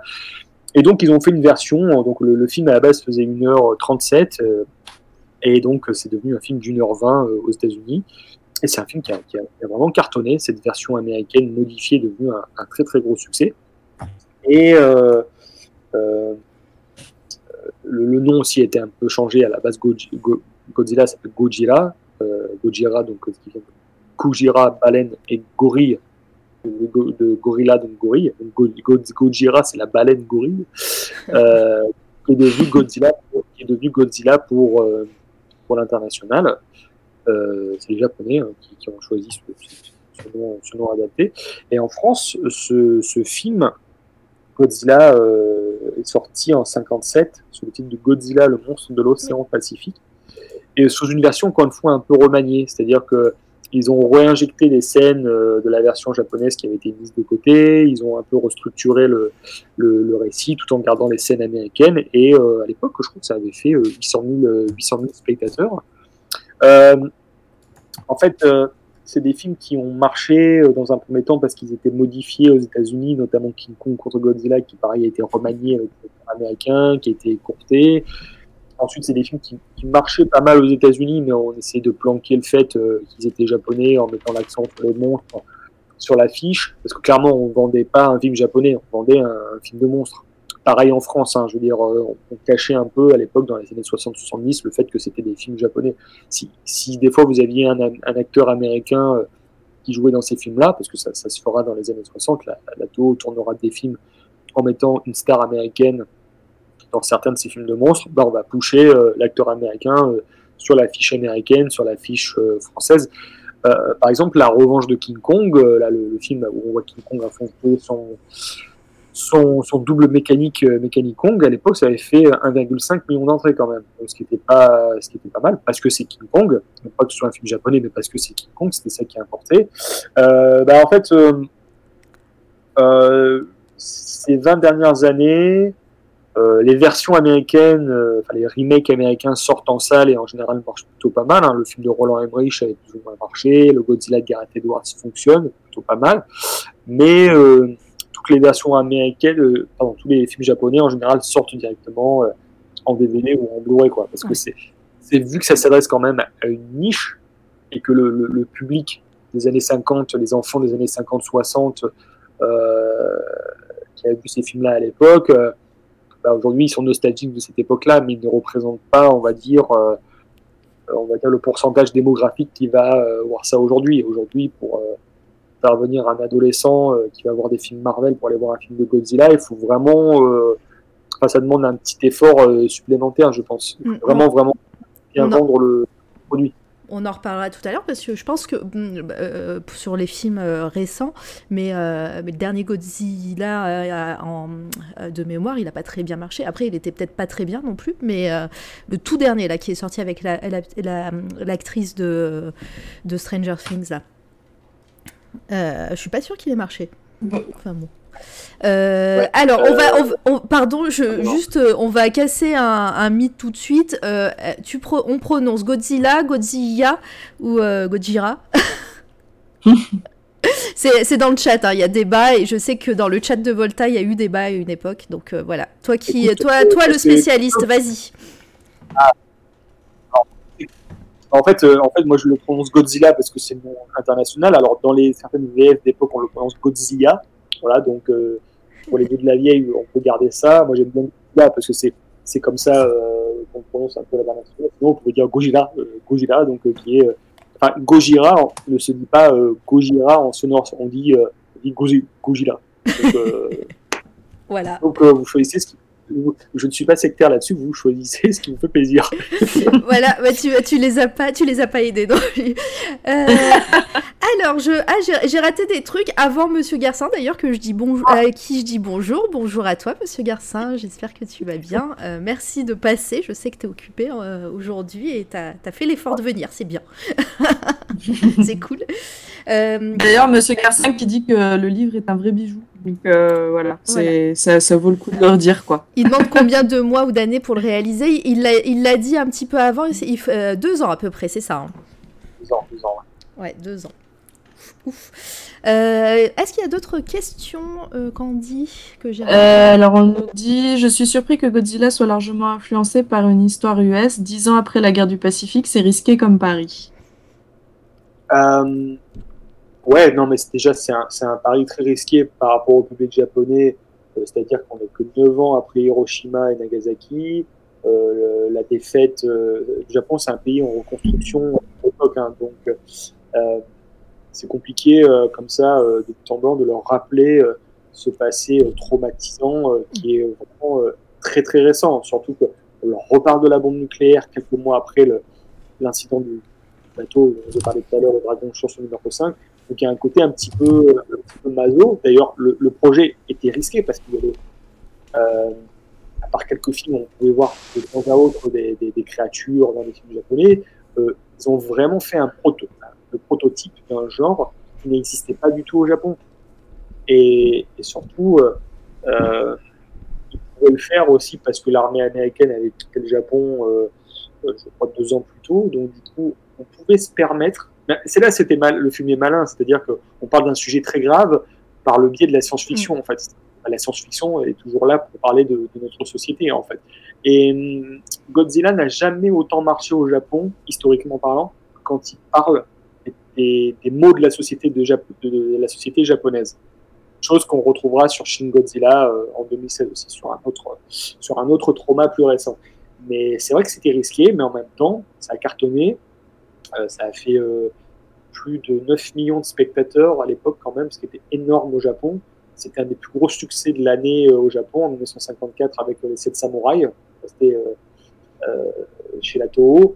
Et c'est vrai que c'était un pari risqué parce que personne ne voulait faire ce film, surtout en un temps record. Surtout c'était un, projet accidentel parce que à l'époque, le producteur de Godzilla devait produire un, mélodrame de guerre pour la Toho qui ne s'est pas fait. En fait, c'était un film qui devait se tourner en Indonésie qui ne s'est pas fait. Donc, le projet a été annulé. Du coup, ils ont décidé de tourner Godzilla en guise de, film de remplacement. Donc, c'était un film complètement improvisé euh, en termes de, planning pour le studio. Et c'est devenu euh, euh, l'un des plus gros succès de l'année. Et ils ont créé en même temps l'une des plus grandes icônes de la, pop culture japonaise, Qui, qui, a été appréciée par les Américains, pour le coup. C'est clair. Euh, j'avais une question, elle m'est sortie de la tête, euh, je vais y arriver. Si, euh, on a parlé de Ishiro Honda, donc bah, créateur de Godzilla et, réalisateur, voilà, pionnier. Est-ce que il y a des acteurs ou des actrices qui ont fait aussi le succès de ce genre de film au Japon? Ouais, alors il faut savoir que les, acteurs qui, travaillaient pour la Toho, donc, comme les réalisateurs, c'était en général des, acteurs et des actrices sous contrat. Mhm. Donc, euh, on peut voir euh, les acteurs euh, jouer dans un film de Mikio Naruse, ensuite faire un film de Kurosawa, et ensuite faire un film de, faire un film de, de kaiju derrière. Donc, voilà, on va dire que l'une des rares grandes stars à pas avoir fait de kaiju Ega, c'est Toshiro Mifune et certains autres acteurs ou actrices qui étaient vraiment dans le cinéma d'auteur pur. ouais, il y a, y a il y a plein d'acteurs, notamment l'un qui est connu sans être connu, c'est Haro Nakajima, qui était dans le costume de Godzilla, qu'il a, incarné pendant 18 ans, donc de 1954 à 1972, qui est le premier acteur historique à avoir incarné Godzilla. Et euh, monsieur, euh, monsieur Nakajima, euh, j'avais eu le plaisir de rencontrer il y a, 5 ans quand j'étais au Japon, bah, en fait, il faisait aussi bien des tout petits rôles chez Kurosawa, il faisait cascadeur, euh, et euh, il a incarné Godzilla, quoi, qui est euh, la plus grande star du cinéma japonais quand même. et lui-même, il, est le, le la, c'est glissé dans la peau de cette, cette, grande star du cinéma japonais, mais après, il y a plein, d'acteurs connus comme Takashi Shimura, Takashi Shimura qui joue le rôle du professeur Yamane dans le premier Godzilla, qui lui était un des acteurs, on va dire, incontournables chez Akira Kurosawa notamment. On a vu Sept Samurai, on a vu Chien enragé. Euh, voilà, c'est comme si on avait, euh, je sais pas, euh, Henri Fonda qui se mettait à faire des films de monstres aux États-Unis. vous voyez, des acteurs, de ce calibre-là. Et c'est vrai que, voilà, je pourrais en citer d'autres, des acteurs plus jeunes comme Akira Takarada, des actrices comme Kumi Mizuno, Yoshio Tsushiya, qui lui était un acteur qui bossait régulièrement Kurosawa, mais qui était un fan absolu de science-fiction, qui était même ufologue, et euh, qui, attendait que ça. Lui, euh, le mec, il fait des films dramatiques, des films de sabre, et quand on lui a dit on va faire des films de monstres, des films d'invasion extraterrestre euh, à la Toho, le mec, il a dit je veux jouer dans tous ces films, en fait. voilà. C'est génial. Euh, sur le chat, euh, n'hésitez pas à poser des questions hein, si, vous, si vous en avez à notre invité. Hein. nous, on est euh, avec Candy, on est un peu des noobs. donc, si vous avez des questions un peu plus pointues, faut, faut pas hésiter tant qu'on a un spécialiste. Hein, c'est pas tous les jours. ah, bah voilà, on en a une qui apparaît. Pardon si ma question est hors sujet, je ne voudrais pas détourner la discussion. Godzilla représente la destruction. Les Japonais y ont peut-être trouvé une sorte d'exutoire. On en a un petit peu parlé par rapport aux métaphores euh, de, la bombe atomique. Euh, euh, peut-être que tu peux en dire plus? Non, mais c'est tout à fait, à ça. Godzilla, on va dire, a une vertu un peu thérapeutique et cathartique pour les Japonais, puisque effectivement le monstre incarne la, bombe nucléaire, mais aussi il incarne une espèce de, cycle sans fin. On voit que l'humanité créera toujours des armes, créera toujours euh, on va dire, des suppos euh, de sciences interdites pour créer euh, de, nouveaux monstres encore, encore et encore. C'est ce qui est littéralement dit par un scientifique à la fin du film, Yamane, il disait, bon, ce Godzilla-là est vaincu, mais peut-être qu'il y en aura d'autres qui vont, arriver à cause de la, de la folie des hommes. Et c'est vrai que petit à petit, Godzilla, qui, revient à chaque fois, hein, c'est un méchant qui incarne cette bombe atomique, mais petit à petit, il s'est transformé en personnage sympathique, en héros du Japon, qui lui-même va se confronter à d'autres créatures qui vont incarner euh, d'autres menaces. Par exemple, en, 1971, quand, Godzilla contre Ghidorah, il va affronter un monstre qui est issu de la pollution. Parce que la pollution, c'est la grande thématique euh, du début des années 70 euh, au Japon. Puis ensuite, quand ils vont réamorcer la franchise en 1984, Godzilla va, va redevenir un méchant. Et il va rester fondamentalement méchant durant tout le reste de sa carrière. Dans les films américains récents, par exemple, c'est plus une espèce de d'agent d'équilibre général. C'est-à-dire que Godzilla n'est pas forcément gentil ni forcément méchant. Il est juste là pour, pour protéger la Terre, en fait. C'est mhm. juste un, voilà, il est là pour équilibrer l'ordre des choses. Très bien. Euh, Davy, les effets spéciaux étaient faits en stop motion? Alors, en fait, euh, comme je disais, euh, le, créateur des effets spéciaux de Godzilla, Eiji Tsuburaya, voulait faire des effets spéciaux à la King Kong, donc en stop motion, en, en animant image par image des figurines, hein, dans, dans King Kong, dans le show de Titan. Tu peux te rapprocher de ton micro juste un petit peu, s'il te plaît Je t'entends pas Pas de soucis. Oui, pardon. Oui, oui, donc euh, Eiji Tsuburaya voulait à l'origine euh, créer un monstre euh, qui voulait animer en stop motion, donc c'est l'animation image par image qui a servi à donner naissance à, King Kong, mais aussi euh, Jason et les Argonautes, le septième voyage de Sinbad, ou encore Mais euh, vu qu'ils n'avaient pas le temps, comme je le disais, ils ont créé une technique, enfin, ils ont une technique qui s'appelle la suite nation, donc euh, l'animation en costume. Donc c'est un, acteur qui, revêt une combinaison de, de, de, de caoutchouc, de monstres, et euh, il piétine des, des, maquettes de, villes, de navires, d'avions, ce genre de choses. Mais des fois, effectivement, dans le premier Godzilla, il y a certains passages en stop motion. À un moment donné, on voit un camion de pompiers se renverser en image par image. Des fois, il y a des, effets avec la queue de Godzilla qui sont animés en image par image. Donc on voit quand même qu'ils ont essayé de, l'introduire, euh, même si l'homme costumé reste la base de ce qu'on appelle le tokusatsu, c'est-à-dire les effets spéciaux japonais. Très bien, Parfait, parfaite explication. Euh, Candy, toi, peut-être que tu voulais réagir par rapport à tout ce qu'on dit depuis tout à l'heure. C'est vrai que je t'ai pas trop interrogé. Non, non, t'inquiète pas. Euh, ben, moi, c'était un peu, euh, c'était un peu sur ça. C'est vrai que quand je pense au kaiju, je pense justement à ces effets un peu robotiques de de mouvement des, des, des, monstres en fait. Et c'était là où euh, je voulais en venir euh, moi aussi hein, sur le stop motion. Donc euh, en fait on est hyper connecté avec notre chat parce que c'est les questions qu'on voulait poser donc c'est parfait. Et moi je, je, me délecte de toutes ces superbes affiches là, je, je m'en remets pas.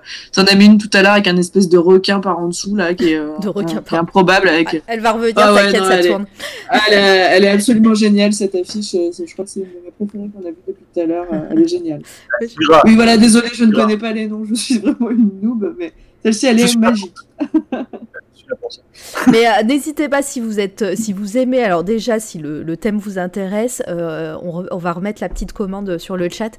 Si le thème vous intéresse, si les affiches et et puis les monstres aussi, n'hésitez pas vraiment à aller voir ce ce bouquin de Fabien qui donc qui est aux éditions Hardvark et qui qui est vendu sur leur site et qui est en librairie depuis le 8 octobre, il me semble, de mémoire, qui est en librairie depuis ce mois-ci, mais qui qui était trouvable avant sur, le, sur leur site. Euh, il coûte 50 euros, il fait plus de 500 pages, euh, 3 bons kilos. Non, je dirais, allez, 2 euros, 2, kg 50. 500, 50. 2 kg 500. Euh, il y a une version aussi des maths, hein, si, euh, si c'est parce que ça, ça reste un budget. Donc, si vous avez un petit, euh, un, un, peu, euh, voilà, pas trop la place ni l'argent pour, pour la version papier, il y a une version des maths à 25 euros. Donc, c'est rare hein, que hum, qu'on trouve une version des maths à moitié prix par rapport au, au bouquin en général, c'est 2-3 euros en moins, mais pas, mais pas plus.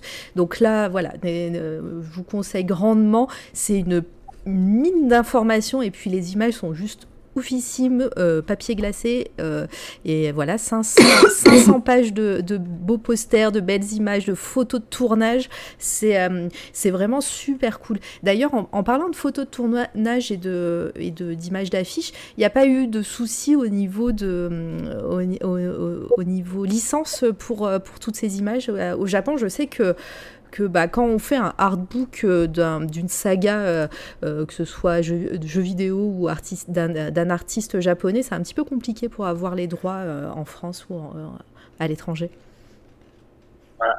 J'ai pas, euh, j'ai pas géré cet, cet aspect-là euh, du bouquin. Parce que moi, j'étais vraiment concentré sur la, sur la rédaction. Mais bon, en général, en France, bon, c'est vrai que les, les, Japonais sont assez euh, toujours un peu compliqués sur l'exploitation de des licences. Mais là, mm-hmm. on n'exploite pas les, on exploite pas les films, on exploite les supports promotionnels. Donc, okay. vu qu'en France, on a les droits de citation, donc on peut se permettre d'utiliser les, les, les, supports promotionnels. Quoi. Donc, euh, bon, après, ça peut varier d'un pays à l'autre, mais euh, bon, non, mais c'est euh, trop, trop bien qu'il y ait toutes ces images. En tout cas, voilà, c'est c'est vraiment qualitatif par, par, rapport à ça. Et puis, ouais, je, encore une fois, si vous avez envie, en plus c'est facile d'accès dans le sens où tout le livre est, est, écrit de façon chronologique. D'ailleurs, c'est un, choix qui est venu de soi, ce, ce, ce, choix de la chronologie de 1949 à 80, ou bien, ou bien c'était le plus simple pour toi? En fait, à l'origine, euh, on débattait avec Mathieu sur la période qu'on voulait aborder. L'idée au début, c'était 1954-1977. Ouais. Et je voulais légèrement, un petit, je voulais vraiment un petit peu plus élargir. Je voulais vraiment faire une intro euh, entre deux guerres, on va dire, pour montrer les débuts de la SF live dans le cinéma japonais, pour un peu introduire euh, petit à petit les thèmes, mm -hmm. le genre de film qu'on voyait commencé euh, en, à l'après-guerre avec euh, les, les, films inspirés des Universal Monsters. Pourquoi? Parce que c'est des films dont on parle jamais, et puis aussi parce que je, les adore et j'avais vraiment envie d'en parler. Je suis prêt, je suis convaincu. Euh... je, je, je, je, suis en train de spammer Instagram avec ma fiancée de Frankenstein euh, ah oui, à toutes ah les oui. sauces. Donc euh, désolé d'ailleurs un grand fan des, des, des, Universal Monsters. Moi, je suis Pareil. vraiment, je me tâterais pour écrire un truc euh, pour ces films-là. Vraiment, je les adore, mais euh, presque tous. Hein, ceux des années 40 euh, aussi. Bon, film de la Hammer, ça c'est quasiment que des trucs de, que des trucs géniaux, mais ça c'est euh, tout le monde adore la Hammer en France. Mm. Mais euh, mais euh, c'est vrai que je, on, je voulais m'arrêter en 80 parce que 80, il y avait tout un cycle de films inspirés des films américains de l'époque, donc les films post Star Wars, les euh, certains films catastrophes qui continuaient, mais aussi là, c'est le moment où la franchise Gamera se termine en ce qui concerne l'ère euh, l'ère euh, l'ère Showa. Donc on était encore sur du cinéma euh, analogique. Donc mais je me suis dit voilà 1980, euh, faut vraiment arrêter à ce moment-là parce qu'après quand on avance dans les années 80, euh, on va avoir un basculement vers euh, de nouvelles technologies et je pense que ça peut être le sujet d'une continuité plus tard. Ouais. voilà. Euh, Petite exclue Pour l'instant, non, là, je, je, me remets tranquille. Hein. voilà. On verra. On verra. c'est pas, c'est voilà, c'est dit à demi mot, mais c'est dit. Et quand c'est dit sur C'est toi la radio, on a dit. c'est gravé dans le marbre, tu n'as pas le choix. Pour la première fois, non, c'est toi la radio. On verra, on verra, on verra. Il y a plein de choses sur les décennies à venir, les années 80, 90, il y a plein, plein de trucs à dire, mais euh, on, on, va, on va redescendre un petit peu. Alors, euh, ancestral, je, je, pense que tu allais dire ça, Candy, non? Euh, Ouais, vas-y, vas-y, je t'en prie. Pour rebondir sur la question, alors attends, j'ai perdu du coup, on va la refaire, on va aller plus haut. Question hors sujet, d'accord, celle-là on l'a dit. Bon, pour rebondir sur la question de Xane, les cinéastes japonais sont semble être la principale voie pour porter la voix du peuple et dénoncer les choses d'un pays pétri de tradition. Euh, le nucléaire, le poids de la société et la compétition, je pense à, à Battle Royale. En fait, c'était une remarque, il n'y avait pas de question, mais tu peux réagir. Ouais, mais justement, justement derrière euh, Xain dit, euh, je me demandais justement quels étaient les dignes héritiers de Godzilla dans la culture pop japonaise. Alors, tu l'as fait bugger. euh, pour répondre à la première remarque, mais c'est vrai que euh, la science-fiction reste aussi un genre politique, même s'il a vocation à être divertissant. Euh, euh, je sais que dans les années dans les années 60, on va parler notamment du boom économique japonais, puisque le japonais va, connaître vraiment un regain économique hallucinant dans les années 60, hein, notamment grâce aux Jeux Olympiques de Tokyo en 64. Donc, tout s'articule autour de ça. C'est pour ça aussi que les films vont devenir de plus en plus légers. Et euh, ouais, de plus en plus euh, insouciant.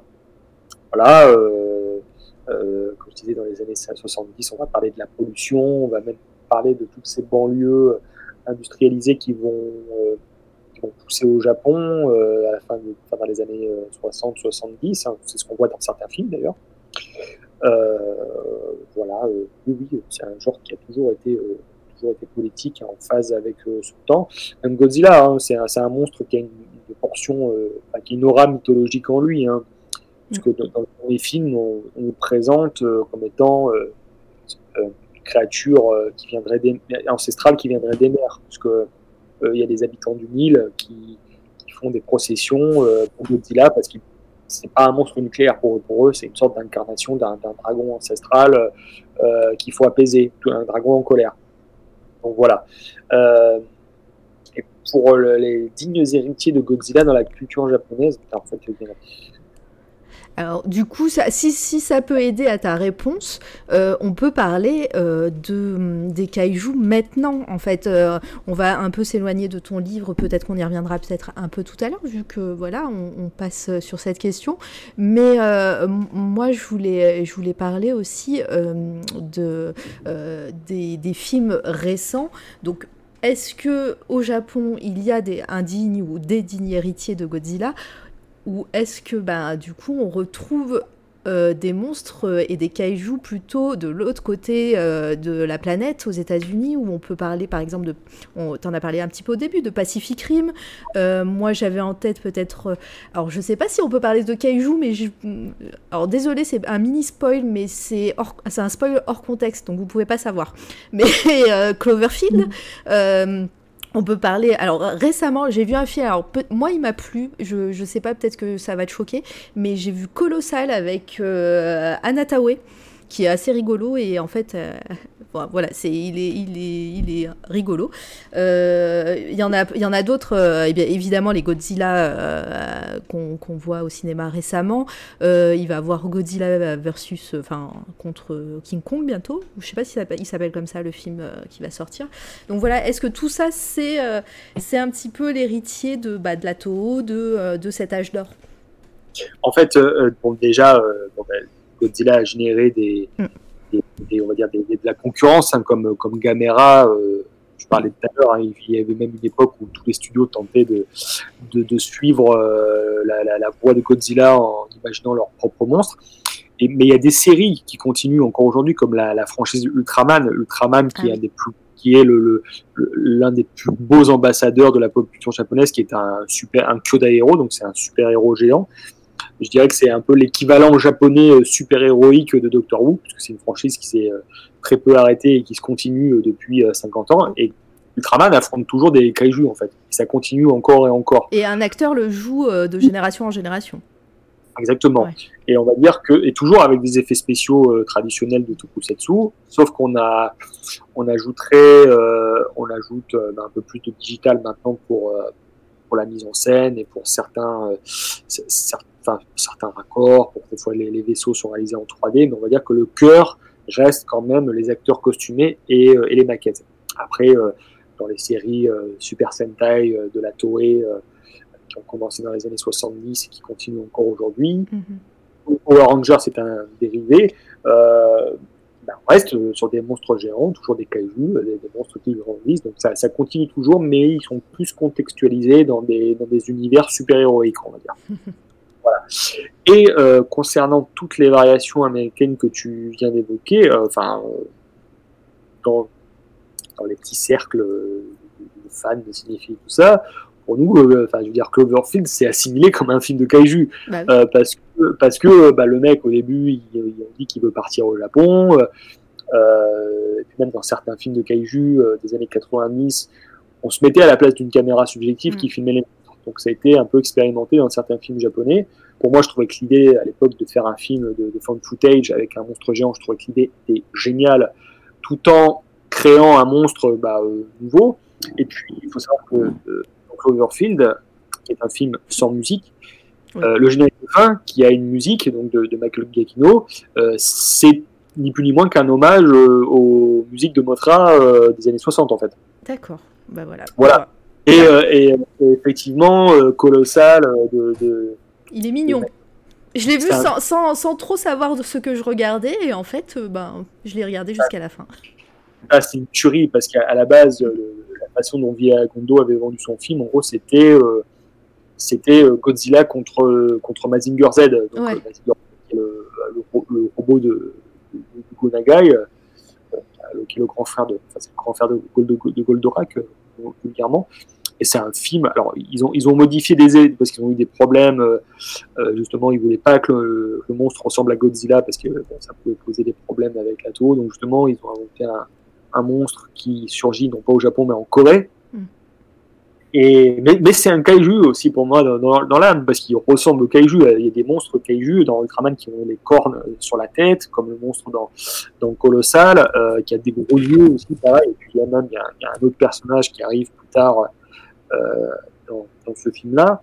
Euh, moi, j'avais écrit un, un texte sur euh, Colossal dans, dans le livre euh, sur Mad Movies qui était sorti l'année dernière, là. Mad Movies, les 100 films euh, de genre à revoir. Et, euh, et Pacific Rim, bah, c'est un hommage absolument magnifique euh, à la culture kaiju, à la culture mecha. Et El Toro a fait quelque chose de, de, de- de formidable. Je trouve, que c'est un des plus beaux blockbusters de ces dix dernières années Tout à fait. c'est c'est un hommage, mais, mais plein d'amour euh, au genre, sans pour autant être dans le fan service euh, frontal. Et euh, c'est un- c'est un bijou de mise en scène, c'est un bijou de couleur, c'est un bijou d'atmosphère. De- voilà, De toute façon, des monstres contre des robots, euh, c'est trop bien. Voilà. voilà.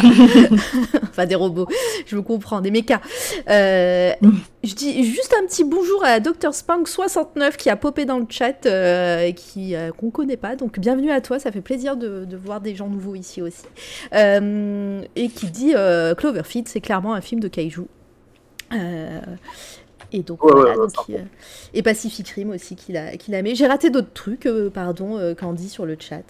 Ouais, il y a, il y a une question euh, pour revenir aux anciens films euh, dont tu parles dans ton livre, Fabien, euh, où euh, Wiz David nous demandait euh, sait-on s'il y a une interdiction pour le jeune public japonais?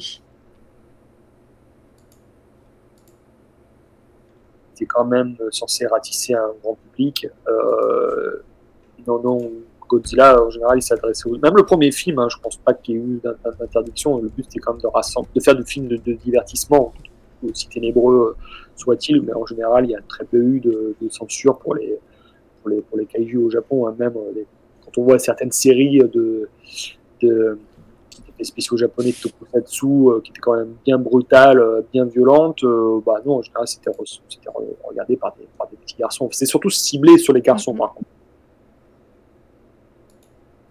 Alors, euh, hop.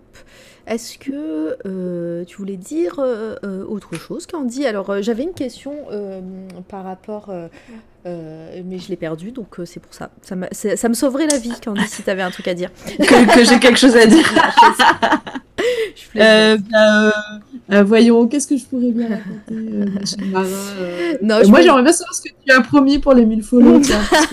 On dirait à la fin. On dirait à la fin. Euh, non, mais pour, pour en revenir, si tu si avais d'autres choses à, à, dire par rapport euh, aux films qui vont, qui euh, récents, euh, est-ce que tu attends euh, quelque chose de bien par rapport à, au, au King Kong euh, contre Godzilla qui devrait, euh, on a vu, on a vu une bande annonce ou un, un teaser peut-être, je sais Il n'y a rien du tout qui vient de popper sur le film. Euh, là, euh, malheureusement, euh, le semi-échec euh, de Godzilla King of the Monster a un peu refroidi euh, Warner Bros. euh, euh, sur, le, sur les éventuelles retombées financières du film. Mais vu que les gens, avec le Covid, ont, soif de blockbuster, quand, quand toute cette crise sera passée, j'espère un jour, je pense qu'il y aura un public, enfin j'espère, pour Ouais. Godzilla versus Kong, euh, qui devrait être un film qui aura une, une autre couleur euh, que, que les, que les précédents. Je sais que le compositeur du film, donc Junkie XL, euh, euh, a un peu teasé son travail sur la Mhm. musique, mais c'est vrai que pour l'instant, on n'a toujours rien vu On sur le rien. film. Mais Et- euh, je pense, je pense qu'il le garde sous le coude, en fait. Alors moi, la- la- l'affiche de Godzilla Roi des monstres, là, euh, euh, qui, euh, je la trouve su- sublime. Et euh, j'ai pas vu le film parce que bah, il me hypait beaucoup et euh, j'ai vu toutes les personnes descendre ce film. Est-ce qu'il était aussi mauvais qu'on le dit? Parce que bah, voilà, c'est quand même euh, Godzilla, quoi. J'ai rarement vu une promo aussi géniale autour d'un film. Bah C'est-à-dire ouais. la- la- le teaser, j'ai le premier teaser euh, sur le fond de Clair de Lune de Debussy, là, en été 2018, ça m'a donné des frissons absolus. Euh, cette affiche est géniale, que c'est Ouais. un film dans lequel il n'y a que des monstres euh, euh, sous licence Toho. Voilà, euh, on, a, on a Godzilla, Mothra, Rodan, King Ghidorah, donc que des monstres. Et euh, je suis moins fan moi de, de ce film-là. J'avoue, j'ai été carrément déçu. Alors, il faudrait que je le revoie maintenant, peut-être qu'avec le recul, euh, sans les attentes, euh, c'est un film qui m'a vraiment déçu. Il y a un point où il est exceptionnel, c'est la musique. Ah ouais. La, la, la musique de Bear McCready qui est vraiment, enfin, c'est un chef-d'œuvre de BO, ce qu'il nous a fait là. Le mec, c'est vraiment euh, une musique extraordinaire. Euh, j'ai envie de dire que moi, moi j'adore le, le film de Gareth Edwards de, de 2014. C'est un film que j'aime beaucoup. Alors, c'est un film qui joue beaucoup sur, sur la suggestion, sur le, sur le hors-champ, sur les atmosphères. Moi, j'aime beaucoup ça. C'est une proposition de cinéma super intéressante, surtout dans, dans le cadre de- de- des blockbusters américains. Euh, King of the Monsters, ça devait être euh, une orgie de monstres absolue, Bah ce, que le film, ce que le film est fondamentalement, mais je sais pas, il y a un truc qui moi, ne me va pas dans la mise en scène, dans le montage, euh, dans le choix des couleurs qui sont toujours jaune et bleu, euh, les plans qui sont relativement cut, c'est filmé beaucoup de nuit. Euh, euh, c'est dans la nuit, mais on va mettre c'est la nuit, mais on va, on va mettre la caméra près des monstres. En même temps, on va mettre de la pluie, on va mettre de la caméra à l'épaule, puis de la neige. Et à un moment donné, je, me disais, mais ça, devient un peu problématique. Ça devient un peu problématique, alors que Del Toro avait résolu tous ces problèmes-là sur Pacific Rim.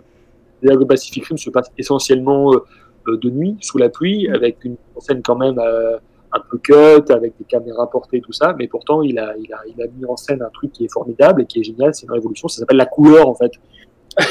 et euh, et, euh, voilà, euh, et euh, voilà, en utilisant des jaunes, des roses, des bleus, des verts, en, en créant tout un univers de couleurs qui savait que, euh, qui fait que bah, on identifiait pas artif- par- on identifiait euh, par- parfaitement le- les Jaegers d'un côté, donc les robots, et les kaiju euh, en face.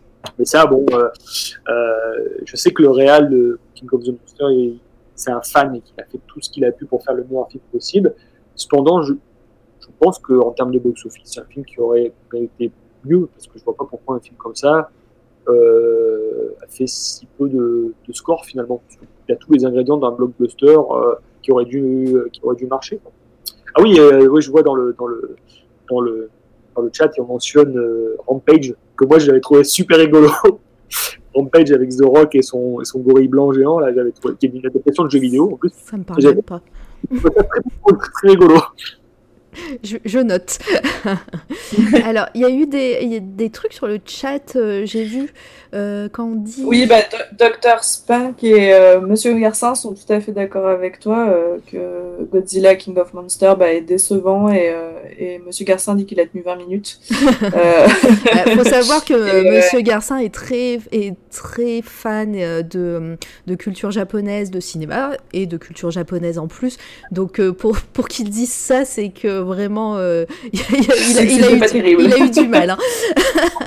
voilà, pour les personnes qui ne connaissent pas Monsieur Garcin, tapez sur Google et kiffez vos mamans. Et euh, vous Ouais, verrez. c'est ça, faites, faites-vous plaisir. Voilà, ouais. parce que voilà, Achetez-en et vous en aurez dans vos salons. on fait, on fait style, euh, on le connaît, mais c'est parce que euh, il va venir peut-être un jour euh, parler ici. Euh, et c'est un artiste de talent. Donc voilà, tapez sur Google Monsieur Garcin et vous comprendrez. Euh, et puis on revient euh, à, Tout à fait, tu connais.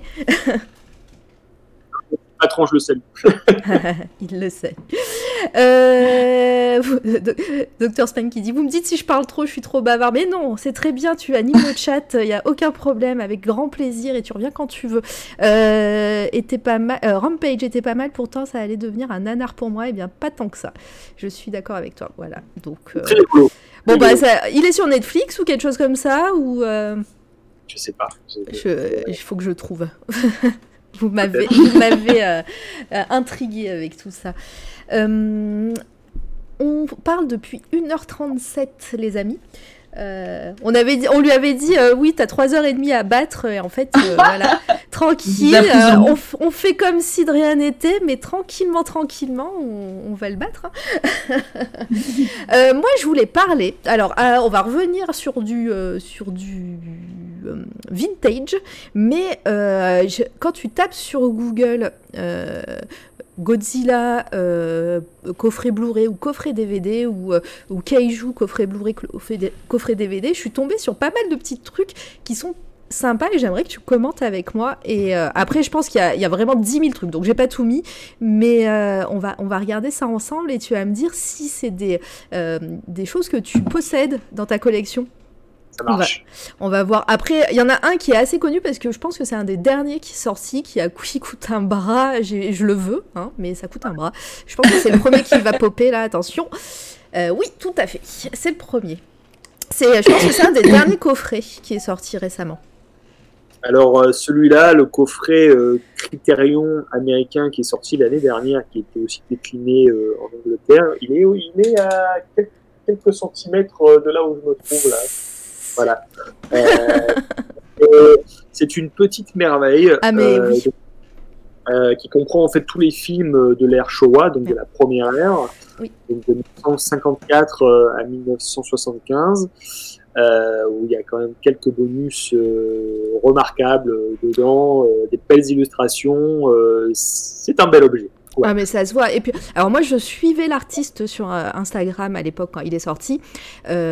Il avait sorti l'illustration avant de dire, enfin je pense, après j'avais peut-être pas lu, mais avant de dire que ça allait être euh, un coffret DVD. Alors moi j'étais prête à cliquer pour acheter un poster, hein, vous, me connaissez. Euh, J'allais l'acheter direct hein, pour en- encadrer ça. Et en fait euh, j'ai découvert que c'était un coffret DVD Blu-ray donc qui, coûte, il me semble de mémoire, 150 dollars. Ou- ouais, en tout cas, ou 149 livres, je sais plus. Bon, bref, c'est euh, à l'époque. C'est quand même un budget. Maintenant, je sais pas s'il est trouvable, si ça se trouve, il est encore plus cher maintenant. J'aurais dû l'acheter à l'époque. Et, euh, voilà, donc euh, je sais plus comment. Alors, je suis désolée, mais je sais plus comment ça s'appelle l'artiste. Mais, euh, mais voilà, si, si vous tapez Godzilla coffret Blu-ray, vous le trouverez assurément. Et suivez cet, artiste, il est juste fabuleux. Voilà, et puis, bah, et puis il, est, il est magnifique ce coffret. Bon, bah voilà, allez, premier, tu l'as. Il devrait sûrement revenir après. Euh, J'ai vu. euh, Check. j'ai vu une question, c'est- ouais, une question sur le chat. Euh, je suis très cu- Oui. curieux. Qu'est-ce qui a amené Fabien Moreau à se spécialiser dans le cinéma asiatique? Euh, alors bonsoir, euh. Euh, euh, bah, en fait, tout simplement, bah, je pense que c'était une exposition euh, euh, à la culture japonaise qu'on avait eue grâce au Club Dorothée. Hein. Je pense que ça vient euh, des séries euh, d'effets spéciaux japonais et à la, à lignée, petit à petit. Et c'est vrai que voir euh, ces premiers films Godzilla euh, dans la collection, la collection HK Vidéo, en fait, il y avait des, des- des images d'autres films, notamment des films de, de Choi Ark, des films de John Woo, des films de Jet Li, tout ça.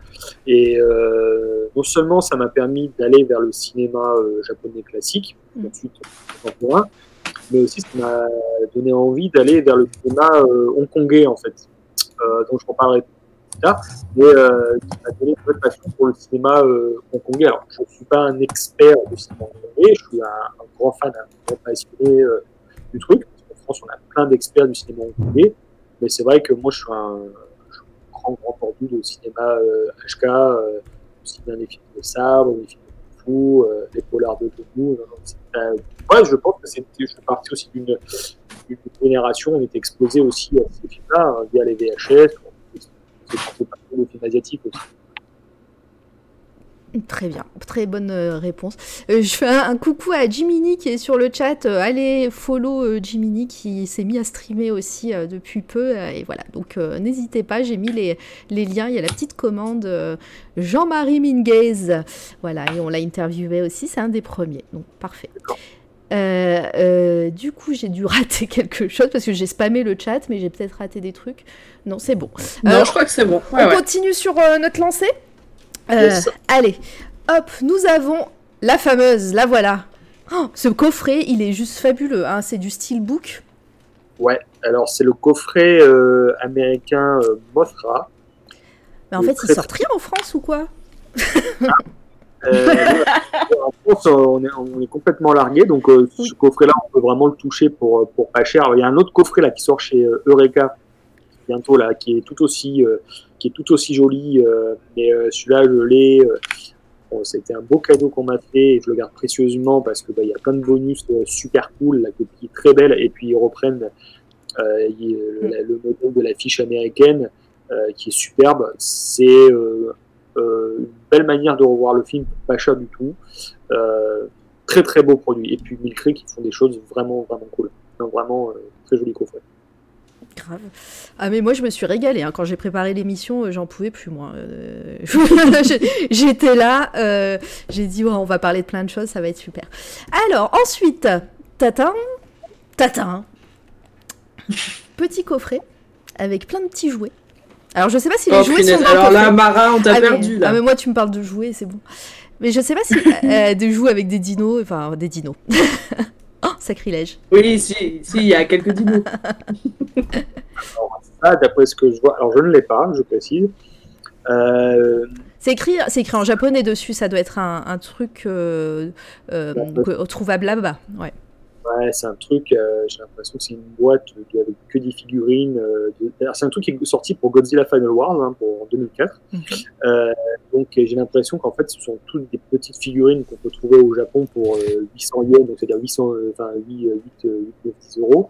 Où on voit à peu près tous les Godzilla, euh, les, go- les, les grandes, les- tous les Godzilla historiques qui vont de 54 à 2004 avec d'autres personnages qu'on peut voir comme Anguirus, Ghidorah et tout ça, avec donc les petites cartes qui sont vendues avec. Je l'ai pas du tout, hein, ce, ce coffret, mais en tout cas, c'est, une- je, je suis un peu moins axé figurine, parce que j'adore regarder les gens collectionner les figurines. Alors moi, je suis plus vraiment de- dedans, mais euh, j'avoue que c'est, un- c'est une belle boîte. C'est une, belle boîte, ouais. Alors, hop. Et celle-ci, alors. Mais j'adore, j'adore contempler les collections de jouets des, des gens. hein. Ah, mais euh, je, je te ferai une photo, t'inquiète. Ah, avec plaisir. ça, c'était ce qu'on appelait, euh, je sais plus si ça s'appelait la Final Co- Perfect Collection ou Final Box. Alors ça, c'était un coffret euh, pour les 50 ans de la franchise, donc pour Godzilla Final Wars. Alors ça, je ne l'ai pas du tout. En revanche, j'ai vu ce- cette tête-là, ce buste, quand j'étais allé euh, chez euh, Akira Takarada, donc dans le premier Godzilla, j'ai vu cette, euh, ce buste à côté de, de- de lui dans son bureau. J'avais envie de le voler. tellement il- il- il- il est stylé parce qu'en fait, il reproduit la tête du Godzilla de 54. Euh, non, c'est un bel objet, ça aussi. voilà. L'ai vu, au Japon, je crois, en 2010. Euh, ça coûtait une blinde. hein, ce- Ah bah oui, non, mais c'est sûr. En plus, elle a l'air d'avoir des petits artbooks à l'intérieur euh, ou des... euh, Enfin, c'est ouf. Euh, alors, et on a fini là un petit peu, un peu, un peu plus grand. J'ai pas, j'en ai pas mis beaucoup parce que je me suis dit ça va durer trois heures sinon. Mais, euh, mais voilà, on, on fait un petit, euh, un petit gros plan sur le premier coffret que je vous ai montré tout à l'heure, euh, qui est vraiment trop beau. Celui-là, je pense qu'un jour, euh, Et- euh, un jour à 3 heures du matin, gros craquage euh, en vue. hein. Dans le, dans le bouquin, très très grand, on a une double page par film. Et donc, Oui. on a un dessin, euh, un illustrateur ou une illustratrice différente par film. Oui, oui, tout à Voilà. fait. non, mais c'est c'est trop cool. Est-ce que j'ai raté encore Il y a monsieur. Oui. Ouais, il y a Monsieur Garcin qui dit dans le chat le top du goodies, c'est la tête taille réelle sur un Oui. hôtel à Tokyo. C'est vrai. D'ailleurs, ils ont failli l'enlever et il y a eu un- une histoire que, euh, comme quoi euh, ça, elle a été sauvée, cette tête, non? Ouais, exactement. C'est une tête de Avec une patte qui est à l'hôtel Grasserie euh, à Shinjuku. Et en fait, euh, l'hôtel est, collé à un, à. Et du coup, euh, vous avez le bar de l'hôtel qui donne directement sur une terrasse où vous pouvez aller prendre des photos avec la tête. Et il y a même des chambres de l'hôtel, des chambres Godzilla qui donnent sur la tête, en fait. C'est parfait. Bon, ben Mara, on, on sait quoi t'offrir pour ton prochain anniversaire, euh, une nuit. euh, Voilà. Ah bah, si vous voulez, hein, moi je, je, je suis pour. euh, quand Bah, alors quand là, on aura les mis gars, le merci pour les. Ouais, voilà. Non, mais allez-y pour les subs pour qu'on puisse envoyer Mara là-bas. Oh, c'est trop chou. Bah, regarde Jiminy qui, euh, Ah, bah super. qui, euh, qui prend un sub, c'est trop gentil. Et encore une fois, allez voir ce qu'il fait, c'est trop cool. Euh, Vous l'avez de la tête, en fait, à côté de la tête, vous avez une petite plateforme où il faut mettre la main derrière un petit muret. Et quand vous mettez la main dans, dans le muret, ça déclenche le rugissement de Godzilla. Oh, génial. c'est trop bien. c'est génial. Non mais j'adore. Enfin, mais euh, ça me parle ça parce que je crois, je crois l'avoir vu cette tirelire quelque part. Euh, euh, euh, si euh, Nico Buzy est dans le chat, je pense que notre euh, euh, notre comic shop préféré euh, dans notre ville, euh, il et Si tu mets une petite une petite pièce, ça, ça grogne.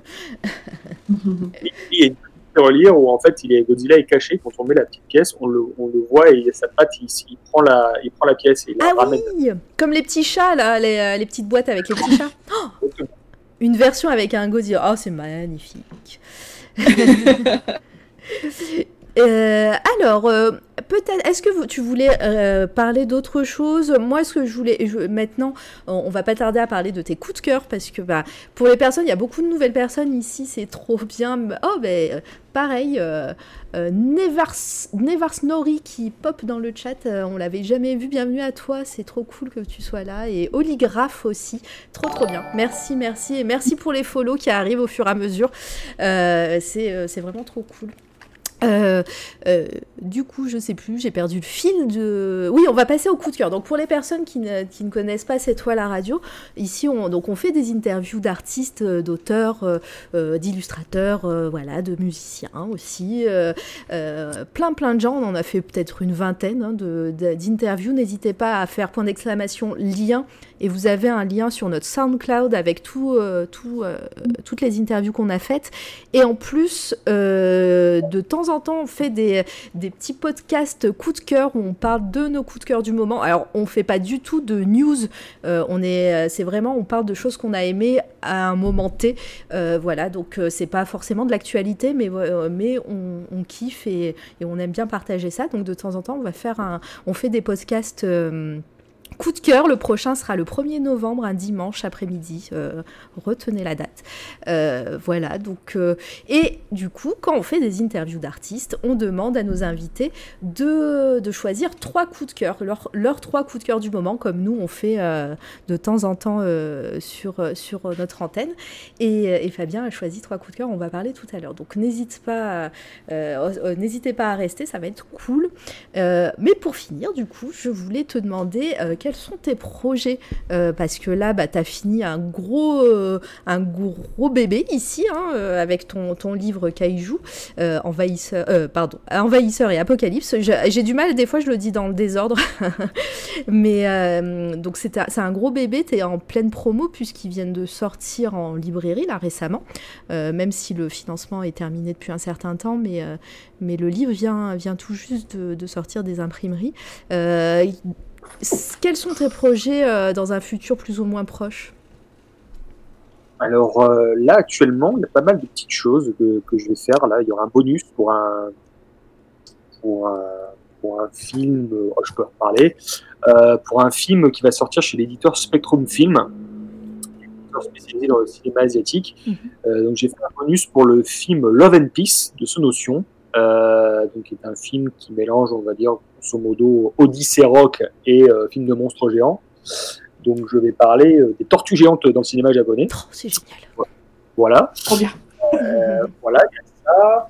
Euh, je bosse actuellement sur des petits textes pour un, pour un futur euh, Rokirama, euh, mais ça, je, je, je, je- vous verrez, je, je parlerai de la promo de ce, de ce Rokirama plus tard, mais on va dire que c'est plus sur un esprit années 80-90.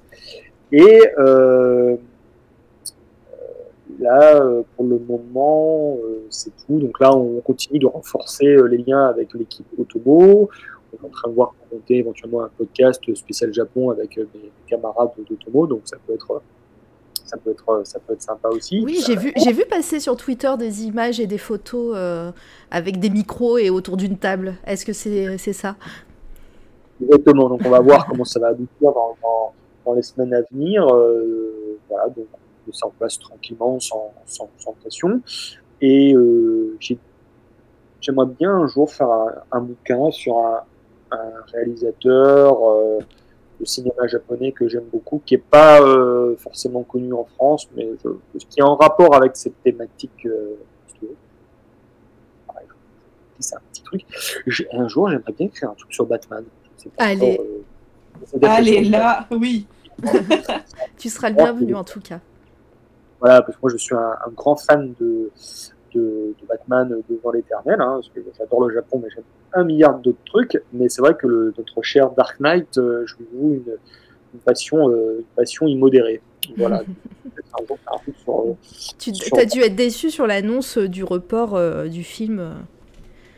Ah, bah, bah, c'est marrant parce que euh, moi, je suis très hypé par, par The Batman et bah, vu que j'adore euh, Matt Reeves, euh, donc Mm. merci pour son, son formidable Clover- Cloverfield et ses films Planète des Singes. Je suis, euh, je suis extrêmement hypé. Pour moi, Batman, je veux dire, quelle que soit la version qui, qui sort en salle, je suis toujours à, à fond, quoi. Donc, euh, donc euh, hâte, hâte de voir ce cher Robert Pattinson en, en, en Batman. Évidemment, évidemment, moi aussi.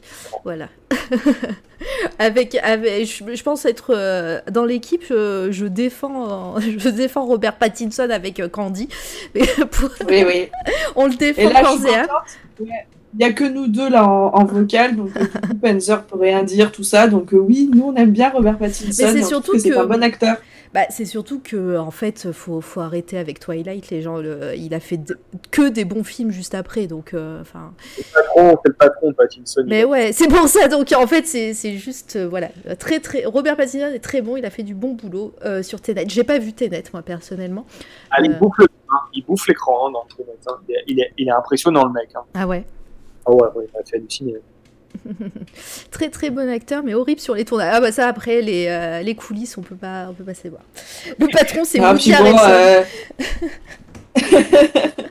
non, mais n'empêche qu'on a beau dire ce qu'on veut, même dans Twilight, à l'époque, c'était. euh, Bon, moi j'étais amoureuse de Robert Pattinson, hein, comme beaucoup, je pense. J'étais Tim Edward, voilà, comme avec toi. Mais ouais, mais non, mais n'empêche que.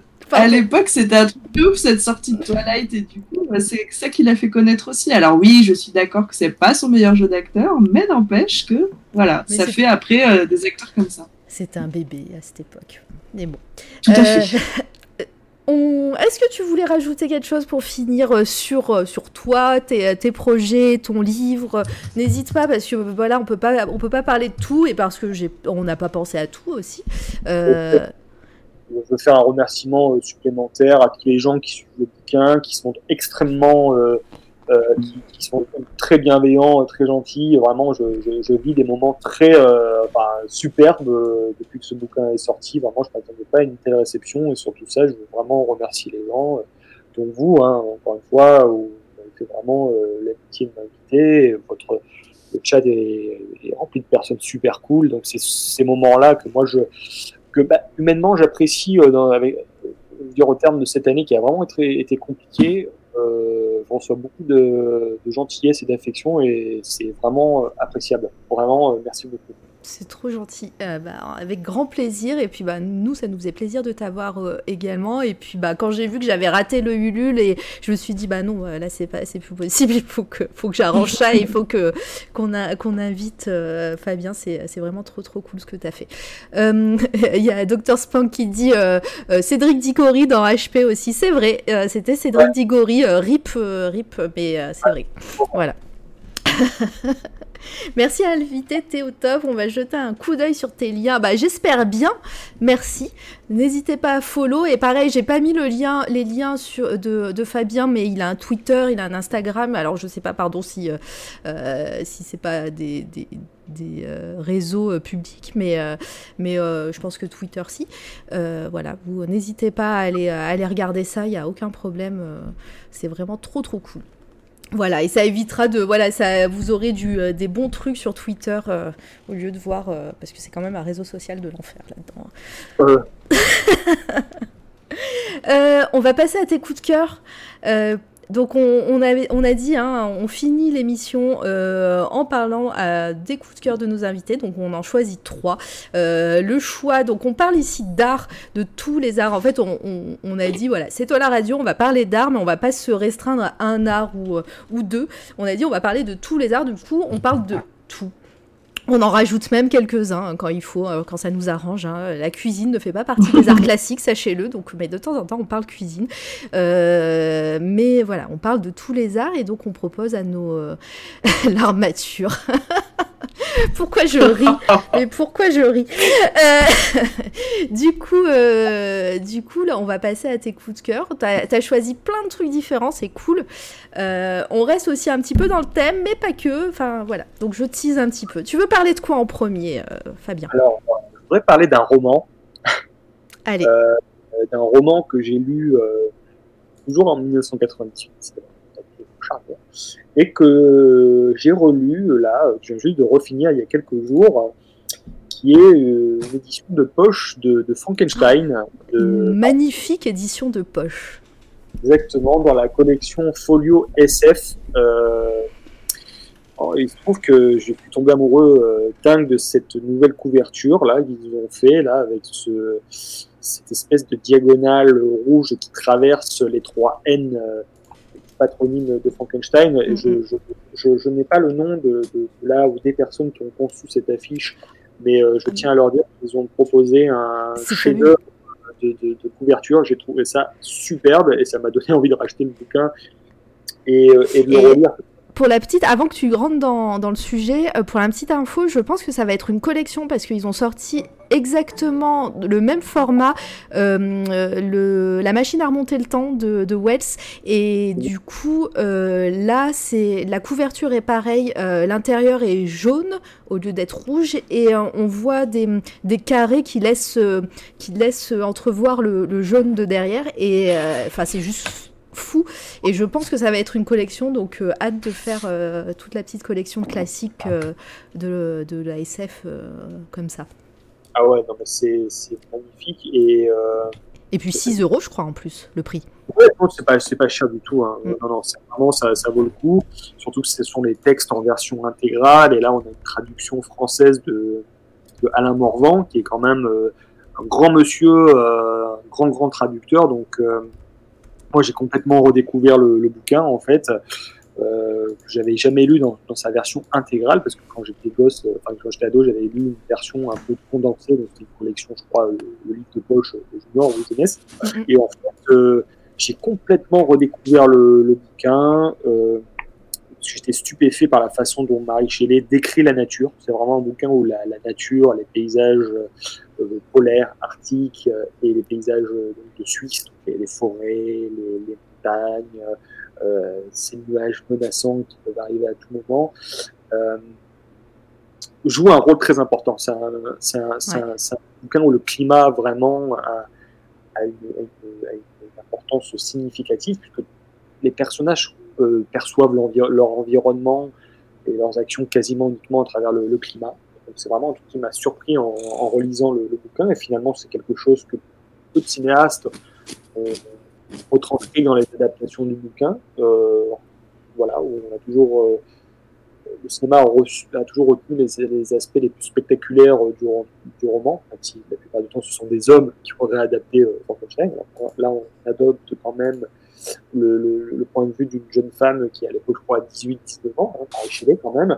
Et je trouve que c'est un bouquin qui casse, en fait, les clichés euh, qu'on connaît sur l'histoire de Frankenstein. C'est-à-dire que bah, le Victor Frankenstein, euh, c'est un jeune homme, en fin de compte, c'est un étudiant qui fait une grosse bêtise. Et cette grosse bêtise va, va détruire toute sa cellule familiale, en fait. Mhm. Et on a le portrait d'un jeune homme qui est bouffé par la culpabilité et qui est incapable de finalement se raisonner à dire la vérité. Et il crée euh, finalement un, un monstre parce que ce monstre-là ne reçoit pas l'éducation et l'affection qu'il euh, qu'il mérite. Il y a plein de choses, il y a plein de récits secondaires dans ce bouquin qui m'ont vraiment étonné, des fois qui peut-être handicapent un petit peu la, la narration parce que c'est très écrit, c'est très verbeux, c'est presque un petit peu déclamatoire parce que shakespearien, hein, parce que le, le monstre parle, à- la créature pardon parle à un anglais shakespearien, euh, oxfordien euh, impeccable. Euh, voilà. Il y a toute une portion qui se déroule en Angleterre que j'avais complètement zappé, ce qui le rapproche, je trouve, symboliquement de, bah, de l'esthétique Hammer, qui, qui popera, euh, Oui, je, je trouve que les, le, le Frankenstein de la, de la Hammer est très très fidèle hein, au livre. Ouais, euh, Enfin, pas- dans l'ambiance. Hein. pas l'ambiance, ouais. Oui, oui, dans euh, l'ambiance. je me souviens, il y a tout un passage dans le bouquin où, Victor Frankenstein est dans un cachot et il se confie. Bah, en fait, le Frankenstein de la Hammer, le premier, Frankenstein s'est échappé, commence où euh, bah, le personnage raconte son histoire euh, alors qu'il est enfermé dans un, dans un cachot. Oui. Et je me suis dit, en fait, ils sont vraiment emparés d'une ambiance euh, qu'il y a dans le livre, pas forcément du texte, mais de. Moi, je suis tout à fait partisan de, la retransmission de, l'ambiance, de l'esprit, plutôt que le texte. Et, et vraiment, ce livre, euh, Frankenstein, il faut vraiment le relire. hein. C'est vraiment, euh, c'est pas pour rien que c'est la pierre angulaire, la pièce maîtresse, on va dire peut-être l'année zéro de la science-fiction telle qu'on la connaît. Un très très grand, livre, vraiment super redécouverte. écrit par une femme en plus euh, ah, donc à l'époque euh, voilà c'est pas c'est pas commun Euh, de la, de la, de la science-fiction en tout cas du fantastique et euh, et puis ben ouais relire ça ressort alors profitez-en dans une édition on l'a dit très très belle euh, pas cher, donc poche euh, trouvable très facilement. euh, vous allez le trouver même d'occasion, j'en suis sûre, euh, bientôt à moins de 5 euros. Vraiment, enfin, moi j'étais trop contente quand tu as, parlé de tes. Enfin, quand t'as- tu m'as dit tes coups de cœur. Enfin, en plus, tu as remplacé un autre coup de cœur par celui-là. Et euh, j'ai, ouais, non, voilà, c'est exactement. euh, je, suis vraiment très, euh, très d'accord avec toi. C'est pas français ce que je viens de dire, mais c'est pas grave. Euh, et, et ouais, il faut relire ça. Et en plus, je rajouterais que après avoir lu ça, bah, vous allez euh, comprendre beaucoup de refs euh, dans pas mal d'œuvres, euh, d'œuvres du cinéma, de la littérature, des personnages qu'on retrouve qui sont liés. Enfin, vraiment, euh, voilà. C'est, euh, c'est, c'est un classique et c'est, c'est vraiment euh, à lire. Candy, tu l'as lu? Ouais, ouais, ouais, je Très l'ai bien. lu. il y a pas si longtemps, enfin, il y a pas si longtemps, il y a quelques années, mais je l'avais. En fait, euh, j'ai jamais voulu le lire avant, je sais pas, j'arrivais pas à me dire j'ai envie de lire ce livre. Et euh, je regrette pas du tout de l'avoir lu. Et alors, moi, je, je l'ai en deux ou trois versions différentes euh, de la couverture, mais celle-ci me plaît beaucoup. Donc, euh, comme tu me connais, Mara, tu sais que je vais certainement l'acheter, même si j'ai déjà lu. pigeon, euh, elle va sortir. Attends, je la sors. eh oui, oui, oui, ça sort les modes, vas-y, parce que moi, euh, oui, oui, euh, bah, une belle couverture comme ça, je peux l'acheter pour ne pas le lire, évidemment. Non, non, mais voilà, c'est et en plus je vous dis, le folio ressort, voilà, la, la machine à remonter le temps. Je sais pas s'il y en aura d'autres. Je pense que oui, parce que bah, s'ils en ont fait deux, c'est que ça va être amené à être une collection. Euh, mais voilà, donc euh, 6,50€ de mémoire ou 90. J'ai 18 livres en attente. Mais t'es un petit joueur, docteur. 69, 18 Oui. livres en attente. Non, bah alors, on va pas te donner les chiffres de nos piles à lire avec euh, Mara, du coup. D'ailleurs, en parlant de piles à lire, euh, n'hésitez pas à faire point d'exclamation ou lien ou point d'exclamation Discord, euh, puisque dans notre Discord, on a lancé un book club. Je vais, euh, je vais en faire la pub. On est quoi? On est 5-6 à, participer là en ce moment? Euh, je crois, ouais, ouais, Ouais. à peu près. Donc, euh, book club sur Discord où on, a choisi une lecture commune, euh, on a voté et euh, ça sera Les Sept Morts d'Evelyn Hardcastle par Stuart Turton. J'ai découvert que c'était un premier roman, donc euh, voilà, ça va être cool. Et, puis on en parlera au bout de voilà quelques, semaines tous ensemble dans le Discord ou, en live, on verra. Et, et on commence le 1er novembre. Alors ne vous stressez pas, 1er novembre c'est juste à titre indicatif. Le book club est lancé le 1er novembre, mais après vous pouvez euh, nous rejoindre à, à n'importe quel moment. Et, et puis voilà, si, si vous n'avez pas fini le livre à la fin du, du compte à rebours, euh, on vous tapera pas, promis. Voilà. Euh, euh, tu voulais rajouter quelque chose? Pardon, bah, j'ai gardé la parole euh, avec Frankenstein, euh, euh, Fabien. Ah non, non, ben, re- relisez-le. Là, en plus, on va rentrer dans la période d'Halloween. Et euh, mine de rien, quand même, le euh, c'est- un vrai livre d'automne, en fait. Ah oui, on est bien là. Hallo- Halloween, euh, les monstres, euh, automne, euh, parfait, parfait. Non, non, vraiment, vraiment euh, le, le, le- le, le- le télescopage des dates était vraiment euh, parfait, quoi. Vraiment, c'était pas du tout que j'en parle, mais bah, bah, le destin a fait que bah, je, je- je parle de ce livre qui, qui en plus, revêt à titre personnel une importance encore plus symbolique parce que c'est Frankenstein, je le lis toujours au mois d'octobre. Donc, euh, donc, non, non, vraiment euh, à ce prix-là, dans cette belle édition, euh, foncez, vous allez faire un, un vrai plaisir, vous allez redécouvrir les fondations d'un mythe. Euh, et en plus, ce qui est génial avec Marie Shelley, c'est qu'elle critique un petit peu les, les mecs de son époque, là, Ah bah oui. les Lord Byron et Percy Shelley qu'elle fréquentait, qui étaient des mecs euh, pas forcément responsables non plus et un petit peu limite. Donc euh, je peux pas m'empêcher de voir une petite critique de, de, de son cercle de, de fréquentation de cette époque-là. Euh, voilà, bah, et puis même, c'est pas un bouquin euh, qui vous fait la morale sur le fait de se mesurer à Dieu, les éclairs, ce genre de choses. C'est vraiment un bouquin qui, qui tape à fond à la fois dans, dans l'intime et dans le grandiose sur le, sur le côté euh, à la nature, encore une fois. Et on est vraiment sur un, sur un bouquin qui interroge la responsabilité euh, bah, des hommes aussi. Mm, mm. Voilà, sur des hommes qui ne peuvent pas biologiquement créer la vie, en fait. C'est ça qui est super intéressant. Tout à fait. Et ben voilà, tu l'as très très bien vendu et encore une fois, il n'est pas cher. Donc euh, allez-y, faites-vous plaisir. Euh, tu veux parler de quoi ensuite, Fabien?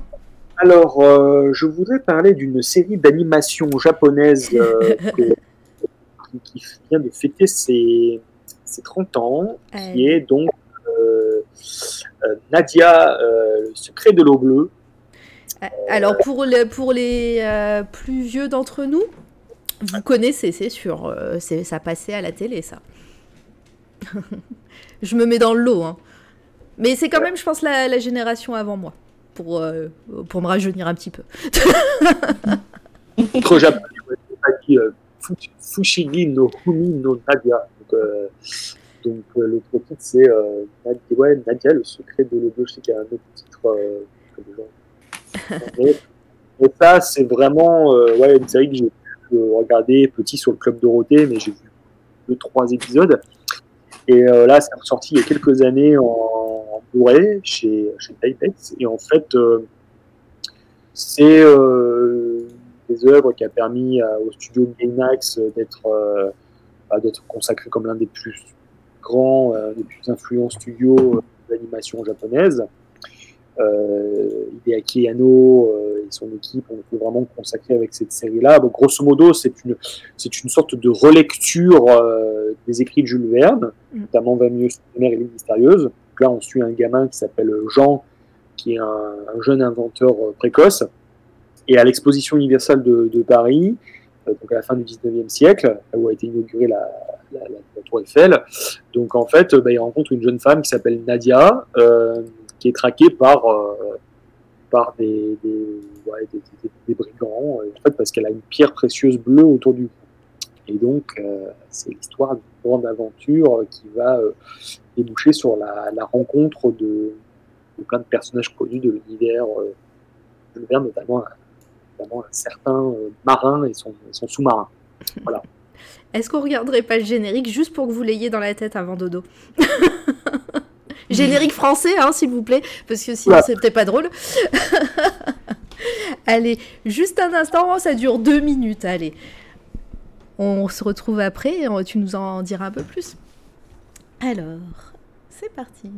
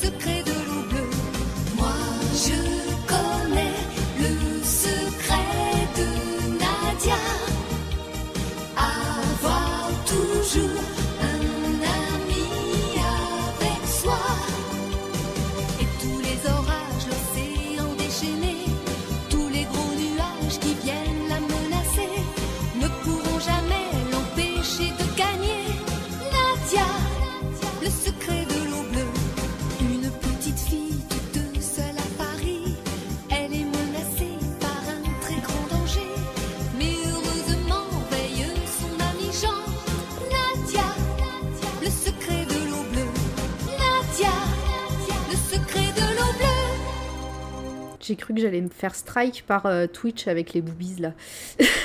Ouais, j'ai eu peur moi aussi pendant un instant. je me suis dit, mais, mais, mais pourquoi? Ah mince, attendez, il y a une autre vidéo qui s'est mise en marche. non, c'est bon. Ah, ce générique. Je vais l'envoyer à quelqu'un qui m'est cher, dis donc, qui s'appelle Nadia. Elle va certainement adorer. Ah oui. Moi, je pense qu'elle connaît. Euh, du coup, euh, j'a- j'avais envie de dire, tu, tu parlais de, des références à Jules Verne et, et tout. Euh, J'ai l'impression que Jules Verne, dans la culture japonaise, il y en a, il y a, il y a quand même pas mal de choses hein, du côté bah, Miyazaki, me semble. Et puis, bah, ils aiment, ils aiment Jules Verne d'amour là-bas, on dirait, parce que ils l'utilisent beaucoup en référence. Et Jules Verne, de toute façon, a toujours été mieux traité par, par, les, par les autres pays que, que, que en France. Quoi. Mais, mais, euh, en fait, euh, ce qui est super intéressant, c'est qu'à la base, ce, ce projet-là euh, était un projet de Miyazaki, en fait, euh, qui, qui a muté, qui a été, qui a été euh, confié au studio Gainax, donc sous la coupe de- d'Hideaki Anno. Mm. Et ça, c'est vrai qu'il a remporté énormément de succès. Et moi, je suis un, je suis un grand fan euh, des univers marins, euh, ah, bien sûr des monstres géants aquatiques, mais aussi des, forteresses, euh, des forteresses sous-marines comme, le Nautilus.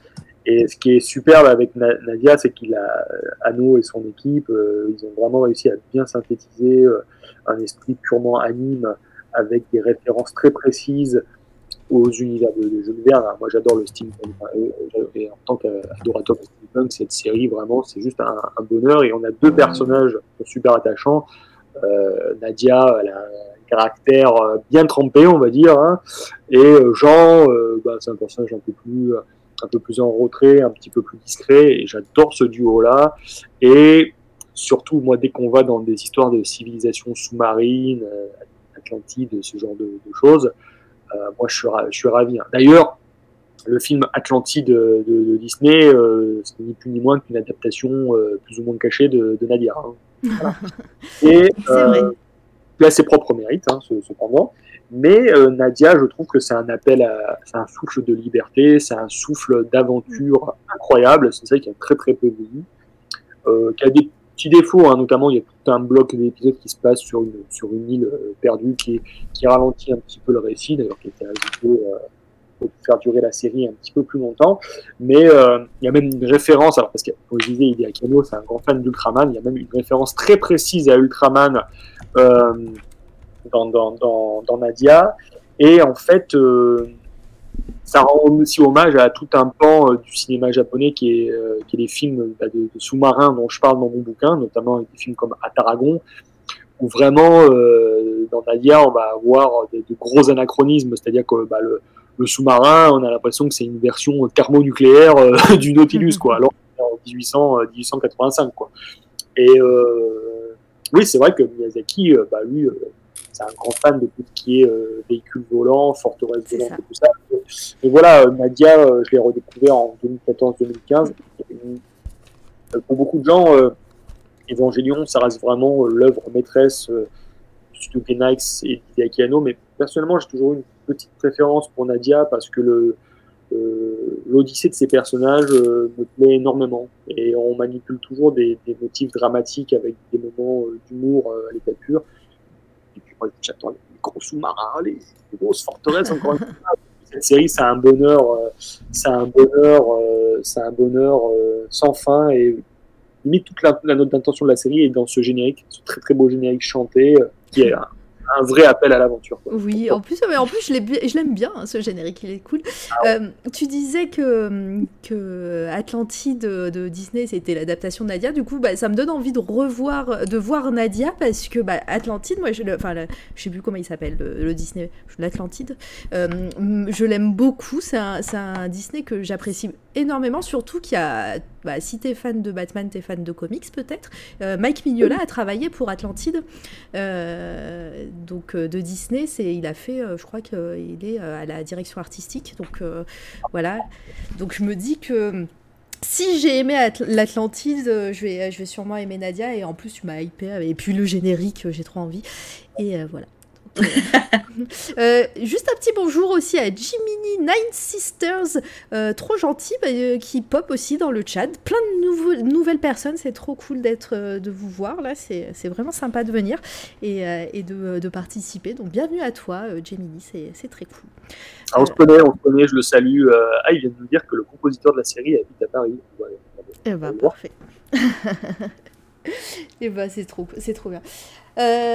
Candy, tu connaissais Oui. Tu connaissais. Nadia. Alors, pas du tout, je ne connaissais pas Nadia, même si le générique me dit quelque chose, mais je me demande si en fait tous les génériques de cette époque-là sont pas faits sur le même, euh, euh, le même moule et du coup j'ai l'impression de le connaître.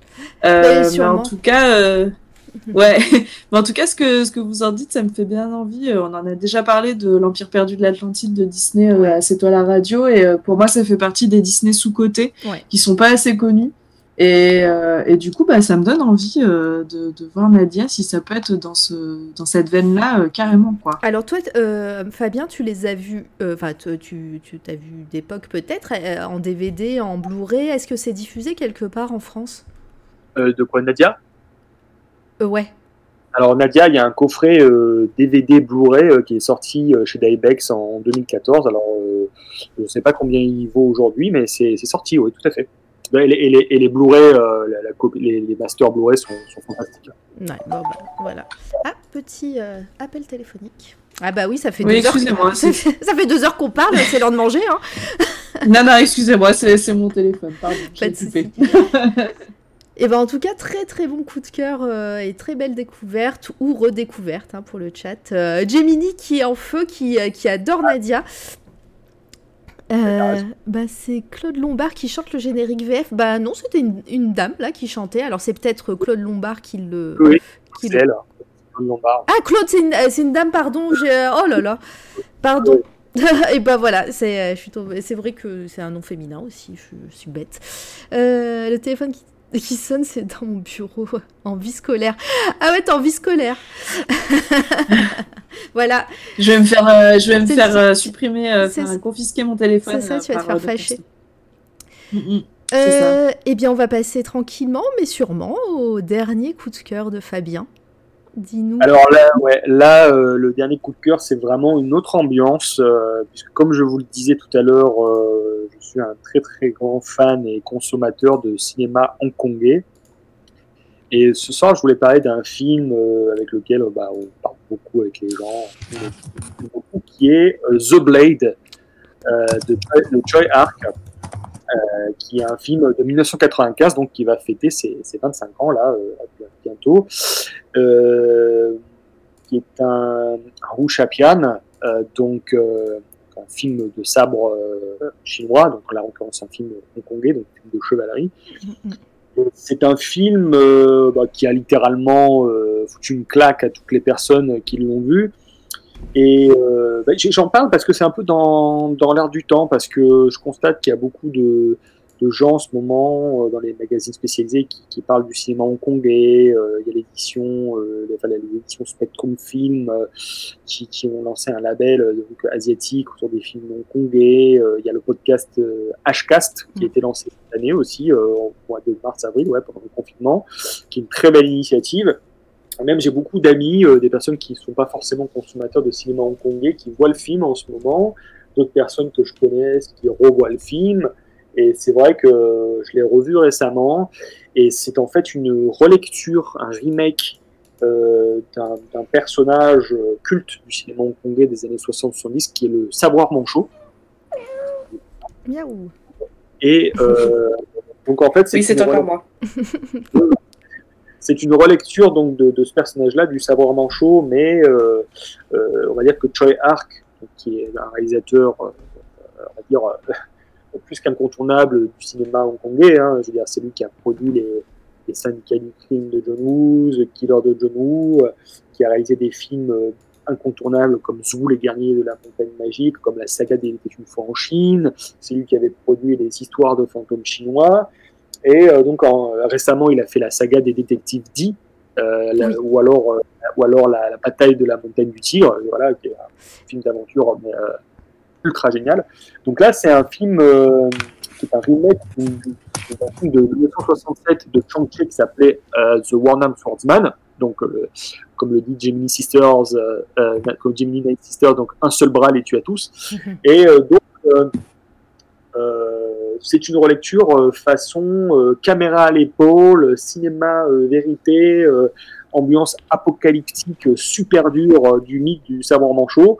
Euh, en gros, c'est un film qui essaie de réinventer le, genre du cinéma de, de chevalerie chinois, mais en partant de zéro.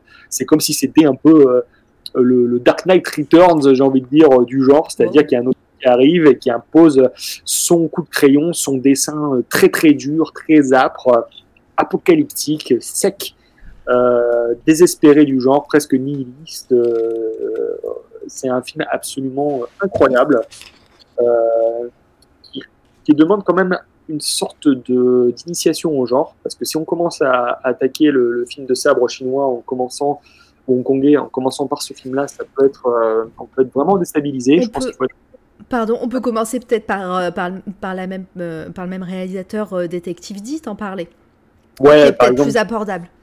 Ouais, alors que là, qui sont des gros films euh, d'enquête et de chevalerie, euh, de, de tir euh, à la fois euh, câblé et numérique. Donc, Oui. effectivement, ça peut être une bonne approche. Par contre, ça reste quand même très expérimental si on est uniquement formé au, au blockbuster américain. Mais dans The Blade, il y a une espèce de volonté de, ouais, de recommencer le genre à, à zéro avec cette mise en scène, caméra à l'épaule, un montage très, très On va regarder. Pardon. On va Ouais, regarder un trailer du coup, enfin un trailer, une bande-annonce. Euh, J'ai trouvé un, un truc de 2 minutes 40 euh, sur, euh, euh, sur YouTube. C'est HK, HK qui propose cette, ce trailer, donc je pense que c'est qualitatif. Et voilà. Et tout ça aussi pour dire que Detective D, euh, c'est sur OCS pour les personnes. En tout cas, il y a quelque chose qui s'appelle comme ça sur OCS. Je sais pas s'ils y sont tous, mais euh, voilà. Et, euh, si vous voulez en voir. On va regarder la bande-annonce avant que t'en dises plus comme ça. Hop, on va, nous, on va se mettre dans l'ambiance. Let's go. 2 minutes 40, les amis.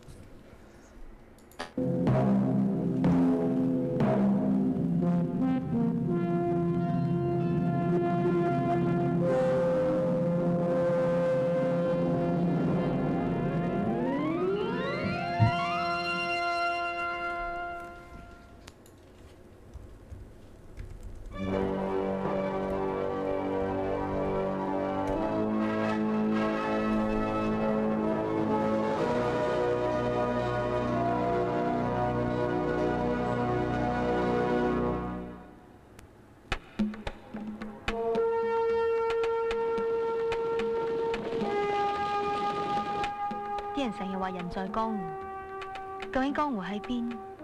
又係一個點樣嘅地方？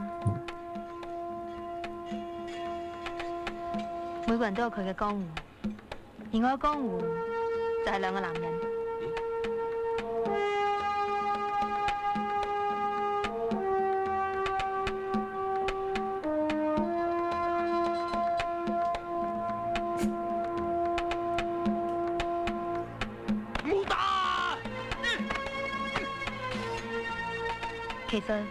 每個男人都係一把刀。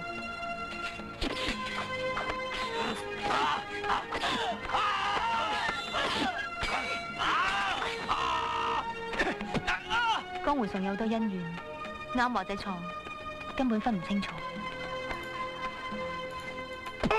大聲啲！大聲啲！大聲啲！大聲啲！師傅，佢哋都係想幫人啫，跪喺度！師傅，爭我啲仇人嚟咗，飛！飛咩？佢係咪會飛㗎？師傅，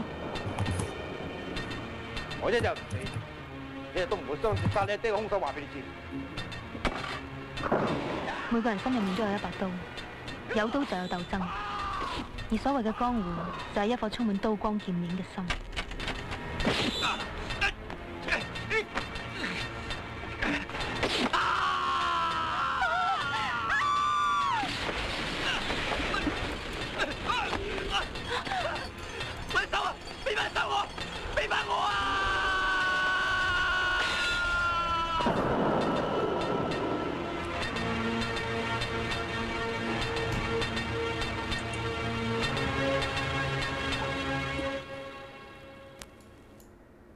Voilà. C'est vrai qu'il y a une ambiance. hein.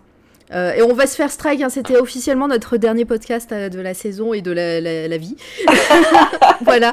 Euh, on a vu des culs. Désolé Twitch, hein, faut pas nous, nous faire. Bon, de toute façon, ils nous regardent pas. Ils sont occupés avec les gens qui mettent de la musique pour le moment sur, sur leur live.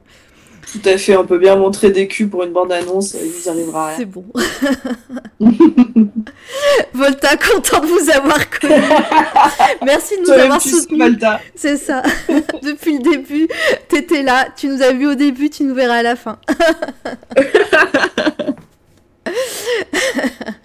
Euh, du coup, bah ouais, il y a une ambiance. hein. Moi, je connaissais pas du tout, euh, et pourtant, tu, me dis que c'était, euh, que c'est un, voilà, c'est, c'est une référence dans le cinéma hongkongais. C'est vrai qu'il y a toute une, une mode. Enfin, c'est, c'est un peu péjoratif mode, je sais pas, mais en tout cas, c'est pas péjoratif dans ma bouche. du, du cinéma asiatique et hongkongais et qui, qui revient et qui arrive plutôt. Et, et de voir ce genre de film euh, comme ça, avec une ambiance euh, comme ça, c'est euh, c'est vraiment pas commun. Enfin, moi, ça me, ça me donne bien envie de, de m'y pencher. Bah ouais, en plus, c'est un film qui est quasiment unique en son genre parce que justement, euh, Hart, à l'époque, voulait, voulait euh, casser un petit peu avec l'ambiance toujours un peu, un peu féerique, un peu aérienne de- des films de chevalerie, de chevalerie chinois euh, pour Mhm. justement quelque chose de très ter- terre à terre, de très, de très dur, presque faire un peu le, le, Mad Max du, film, euh, du film de sabre parce que on est dans un monde où finalement il n'y a pas de règles en fait, contrairement euh, aux autres films de, chevalerie. C'est un, monde anarchi- anarchique. Peut-être on a l'impression qu'on sort tout juste de la préhistoire. Et d'ailleurs, euh, le héros euh, n'est pas, on va dire, un pratiquant d'arts martiaux en soi. Il bosse pour une manufacture d'épée, quoi. Et on est vraiment dans un monde où euh, celui qui maîtrise le fer, celui qui maîtrise l'épée, a une petite chance de survie. En fait. Voilà, il n'y a pas forcément de notion de bien ou de mal euh, clairement dessinée, mais on est dans une notion où finalement celui qui maîtrise euh, l'art de tuer finalement euh, euh, pourra survivre. Parce que tuer à un moment donné, ce n'est plus, ça devient un réflexe en fait quand ta vie est menacée. C'est un très très grand film. Et moi à l'époque, je me souviens, une petite histoire avec ce film en fait parce qu'à l'époque, euh, quand c'était sorti en, coffret DVD chez, chez nous, chez, chez HK Vidéo, chez Metropolitan, je bossais à l'époque pour eux, j'étais stagiaire et en fait c'est moi qui avais distribué le DVD euh, à la presse. Et aujourd'hui c'est un coffret qui, se s'est raréfié, se vend très très cher, on va dire, euh, sur les sites de, e-shop, de e-shopping. Et je suis content de c'est un film qui continue à vivre parce que ça a été un, un échec à l'époque parce que c'était on était deux ans avant la rétrocession de Hong Mhm. Kong, donc, donc il y avait un climat assez tendu et les gens n'avaient pas envie de voir euh, forcément d'œuvres sombres, ils avaient envie de voir des films relativement joyeux pour les, pour les rassurer. Oui, en plus, et en plus les années 90, euh, c'était les films euh, euh, Jackie Chan euh, qui marchaient en France, euh, mais c'était des films humoristiques et des et grandiloquents, on va dire, dans les années 90. Enfin, moi, je sais que là, là, il date de 95. Là, le, le film, je vois le trailer. C'est pas du tout ce qu'on voyait du cinéma asiatique en France. Il y avait des films d'exploitation hongkongais qui s'appelaient les catégories 3, qui étaient, des trucs euh, entre érotisme et gore complètement assurés, mais il n'y avait pas ce parfum d'apocalypse qu'on voit dans, dans The Blade, où vraiment on nous dit que euh, la, fin, la fin du monde euh, est imminente et qu'il n'y aura plus de règles dans le monde de, de demain. Quoi. Mhm. Et, et, euh, surtout que ce- le film était sorti pour les fêtes de, de Noël. Donc, et La Grosse joie. ambiance. et c'est à la bande-annonce, à la fin de la bande-annonce, votre grand film de Noël. Putain, les gens, ils sont allés voir ça à Noël. C'est que ce délire, là, on voit le savoir manchot euh, qui tue des mecs par dizaines, on voit de- Voilà, euh, les gens, ils avaient envie d'autre chose que de voir un film de guerrier, euh, de guerrier handicapé dans un monde euh, pré-apocalyptique. C'est clair. Bon, il faut remettre au goût du jour ce film parce que quand j'ai fait les recherches et que tu tapes The Blade sur euh, Google, tu tombes sur Wesley Snipes. Et donc ça, euh, voilà, c'était un peu galère pour trouver des images dignes de ce nom. voilà. Pour dire donc euh, voilà, ça reste. tu disais que le DVD est peut-être difficile à trouver maintenant en France. Il y a peut-être des rééditions étrangères. Pardon. Euh, pour l'instant, en France, on a un petit peu, euh, on a peu, on a eu un petit peu l'édition ultime euh, Ah. chez parce qu'il y avait eu un, un documentaire de 50 minutes qui avait été euh, proposé euh, dans le collector, mais je pense que ça va ressortir euh, dans les années, dans les années à venir. Vu la popularité de Choi Ark et de ce film-là, euh, c'est un film qui est vraiment aujourd'hui considéré comme un des, des classiques euh, du genre, un vrai chef-d'œuvre, euh, un petit peu le film terminal du film de sabre euh, chinois, même si- en a eu d'autres après. Non, non, c'est un film qui va, qui va, qui va, qui va revenir euh, dans les années à venir. hein. Faut pas, faut pas s'inquiéter. Ça sera, ça sera bien. Euh, Candy, est-ce que tu connaissais Je, je suis pas sûre. euh, c'est c'est le genre de film que, sur lequel tu te penches en général? Alors, euh, je ne connaissais pas du tout et je dois bien avouer que c'est pas le genre de film que je regarde. Mhm. Euh, mais je pense que, comme tu le disais, euh, Fabien, c'est peut-être parce que je suis pas initiée à ce style de, à ce genre-là, et que du coup, euh, bah, c'est pas un genre vers lequel je me tourne euh, naturellement euh, de moi-même. Et je pense que ça vaudrait le coup, euh, ouais, d'être un peu initié à ça, parce que je pense que ça peut, euh, ouais, alors pas en film de Noël, hein, effectivement. euh, moi, c'est pas le genre de choses que j'aime regarder à ce moment-là, mais euh, mais pourquoi pas, ouais. Franchement, l'esthétique et tout, ça a l'air assez cool. Eh bah ouais, sinon moi j'ai- j'aime beaucoup. euh, en tout cas, c'est c'est bien le genre de film que euh, une petite pépite euh, que j'ai jamais vue. euh, c'est euh, je note, moi je note et euh, et puis bah ça me donne envie aussi de faire de revoir euh, les détectives D euh, euh, sur OCS. euh, petite pub. euh, OCS nous paye pas hein, pour dire ça. hein. Mais euh, C'est vraiment excellent, Détective D, hein. ouais. Vrai. Euh, euh, Nevar oui, effectivement, la HK vidéo devrait, euh, devrait être relancée avec Gans. euh, visiblement, Zou, les guerriers de la montagne magique, de Ark devrait ressortir en Blu-ray dans les temps futurs. Bon, bah, c'est une bonne nouvelle. Ma foi, 2h33 de live. On enlève un quart d'heure parce qu'il y avait un quart d'heure de musique au début. Donc voilà, 2h15 où euh, tu discutes avec nous. Ça va T'es pas trop fatigué? Ah bah ça y est. Il a rage quit. Il a rage quit. Il a fait c'est bon. Ça y est, c'est fini. Je, je me, je me casse. Ah non, non, je suis bien. Bon, tant mieux. Euh, merci à toi, Fabien, d'avoir passé euh, deux heures euh, avec nous. C'était vraiment trop cool. On a appris plein de choses sur les kaijus, sur, bah, sur ton livre qui, vient, qui, qui est sorti en librairie récemment. Il était trouvable un peu plus, un, un petit peu avant sur le site de Hardvark Édition. Merci Nevar Snorri pour le follow. Merci à tous les follow que j'ai ratés pendant l'interview. Alors, allez, vas-y, je les fais un par un. Oligraphe, Dr. Spank, euh, merci Jiminy pour l'abonnement. Soulzong Zane. Addict Speed Painting, Volta son raid, merci à toi Volta, et, et Miaouette pour l'hébergement, Dr First également. Il y a Louis Rull aussi qui nous a suivis, Euh, le raid d'Aphrodisia que j'avais oublié aussi au tout début de live, merci, merci. Et puis bah c'était trop cool, c'était trop cool, merci à toi Candy euh, d'avoir été euh, le binôme de choc, toujours. Eh ben, avec grand plaisir, comme d'habitude avec toi, Mara. Et, Quand euh, tu veux, toi-même, tu sais. Bah oui, et bah attends, je vais te donner le programme. Programme de ce, de ce mois-ci, les amis. Euh, merci pour l'interview. Merci à vous. hein, vraiment, vous étiez, vous étiez super nombreux sur le chat. Ça fait trop plaisir. Plein de nouvelles têtes, plein de nouveaux pseudos. Euh, bien trop cool. Euh, vous, avez- vous, êtes, vous étiez à fond.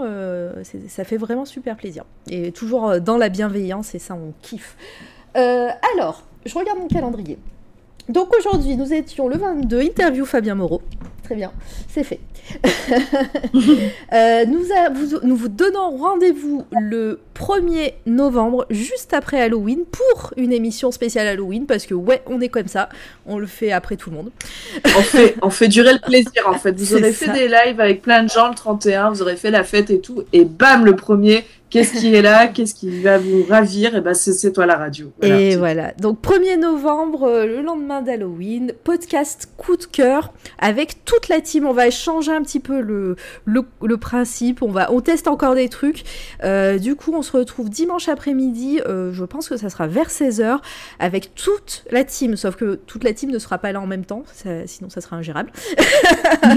je les vois, les Penzer et, et les Misu et les Jericho qui seront, euh, qui seront dissipés dans le... et les Gab aussi qui seront dissipés dans le fond de la salle. du coup, on fera une émission un peu plus longue où euh, euh, toute la team se, relayera au fur, euh, au fur et à mesure des, heures euh, qui vont passer. On laissera le soin à la Team Canada de, clôturer l'émission puisque bah, puisqu'il y a le décalage horaire et si on, si on les fait commencer à, à 16h, bah, ils, seront, en train de se réveiller. Donc non, ça sera un peu plus tard pour la Team Canada. On parlera donc une spéciale Halloween avec plein de trucs trop cool.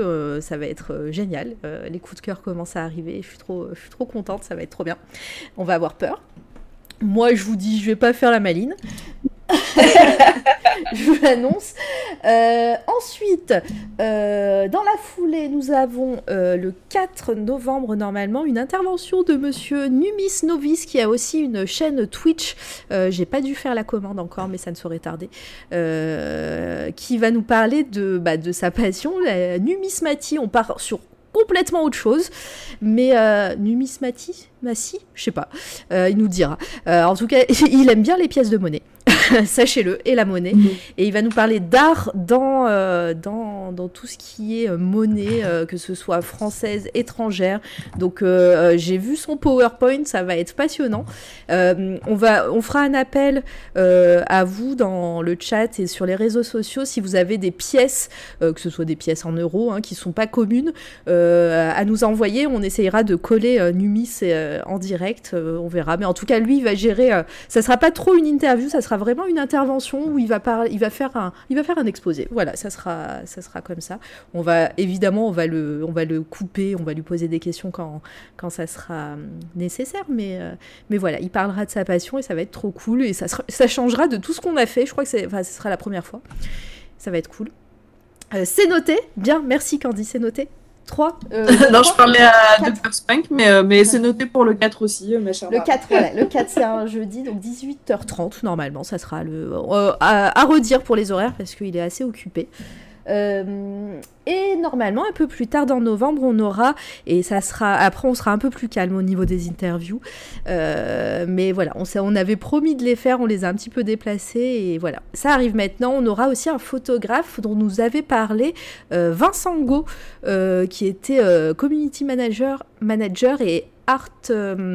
Artiste euh, mince, j'ai perdu le, son métier. Bref, il, il travaillait chez Substance by Adobe, Adobe comme on dit euh, en Amérique. Adobe, euh, il nous avait parlé du logiciel Substance, logiciel 3D, et dans ses coups de cœur, il y avait un photographe qui s'appelle Geoffrey, et on va interviewer ce photographe, et il fait des trucs trop bien. Voilà. Et pour l'instant, bah, on n'a pas d'autres choses en vue et on vous préviendra au fur et à mesure sans problème. Voilà. Je crois que j'ai tout dit, Candy, non?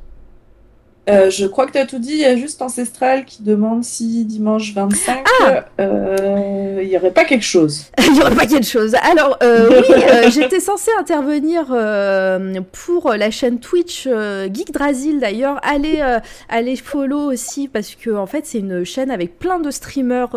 mais là, c'est des streamers jeux vidéo.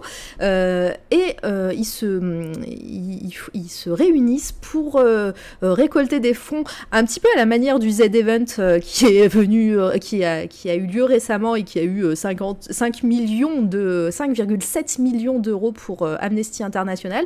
Et ben là, à moindre échelle, euh, Geek Drasil fait à peu près comme ça, où ils, a- ils invitent des streamers à venir jouer, à discuter euh, sur euh, une association. Et là, cette, euh, euh, ce mois-ci, c'est pour Octobre Rose, pour parler de la lutte contre le cancer du sein. Euh, voilà, c'est euh, et c'est mon travail dans la vraie donc euh, je devais intervenir euh, à ce moment-là. C'est pas sûr parce que euh, il y a eu des petits changements de, de dernière minute et le planning fait que peut-être que je pourrais pas que je pourrais pas intervenir, mais en tout cas l'événement aura lieu et je vous invite. J'ai partagé, j'ai retweeté, je, repartagerai aussi sur le Discord sans problème.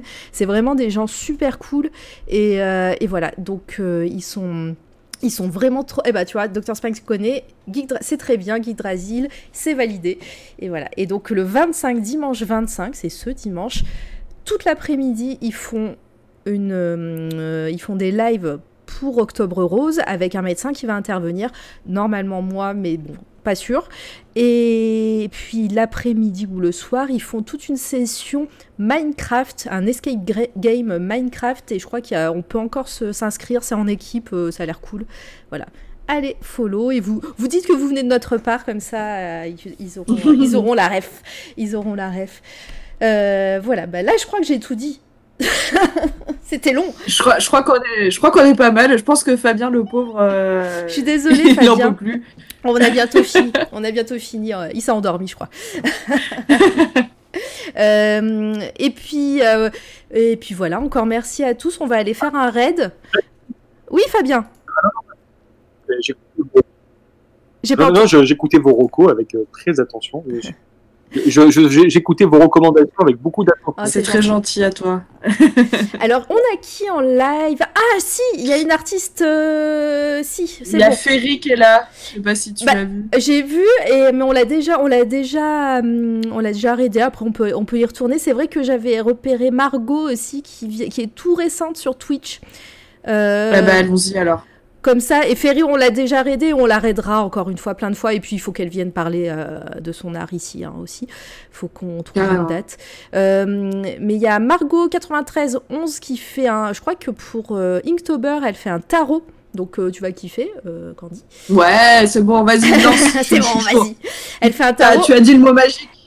Alors, je, pense qu'elle a pas trop. Sandwich aussi, on l'a déjà raidé, euh, Lélie. Euh, donc, euh, on va, on va faire, euh, on va faire Margot. Et puis, il y a tellement de gens à raider. Puis là, on a plus. Je suis désolée, mais on va. Il faut maintenant. Il y a trop de gens cool sur Twitch. Il y a trop de gens cool. Mais promis, là, on, on l'a, on- Margot, on l'a. robot, je sais pas si moi aussi robot, mais en tout cas, ce que disait Mara, au cas où vous l'ayez pas entendu, c'est soyez gentil, dites bonjour à Margot, faites-lui des bisous, mettez-lui des petits cœurs et, euh, et dites que vous venez de C'est toi à la radio. Et merci encore à bon. Fabien. Euh, c'est bon, tu es revenu, Normalement, je suis revenue. Parfait. Normalement, c'est revenu. Voilà. Et puis, merci, ouais, Fabien, encore une fois, pour, euh, pour ton intervention. Merci à, merci à vous. euh, vraiment, super moment. euh, discussion euh, passionnante. Je suis ravi d'avoir parlé des posters aussi avec vous. euh, franchement, c'était rafraîchissant. On va reparler des posters en off là, bientôt. Attends, attends. non, mais voilà. Merci encore dans le chat. Euh, on se retrouve normalement donc le 1er novembre à la, la prochaine date. Ah non, il y a Jabber lundi qui fait un mix lundi soir. On a de la musique ici même avec Jabber, notre euh, DJ, qui va, hum, qui va faire du mix. Et jeudi, euh, normalement, je crois qu'il s'est engagé. Nous avons Penzer qui va faire du Bloodborne, qui va mettre un petit peu de sel dans, votre, dans vos pattes, parce qu'il va jouer à Bloodborne toute la journée normalement. Voilà. C'est bien ce qui me semble, tu as raison. Maintenant, j'ai tout dit. Et Penzer, voilà, vous- il vous dira ça sur les réseaux sociaux. Penzer qui fait partie de l'équipe pour les nouveaux qui, euh, qui, connaissaient, qui, conna- qui ne le connaissaient pas. Euh, lancez le raid. Allez, c'est bon, j'arrête de parler, j'ai soif. Allez, au revoir, bisous. Bisous à tous.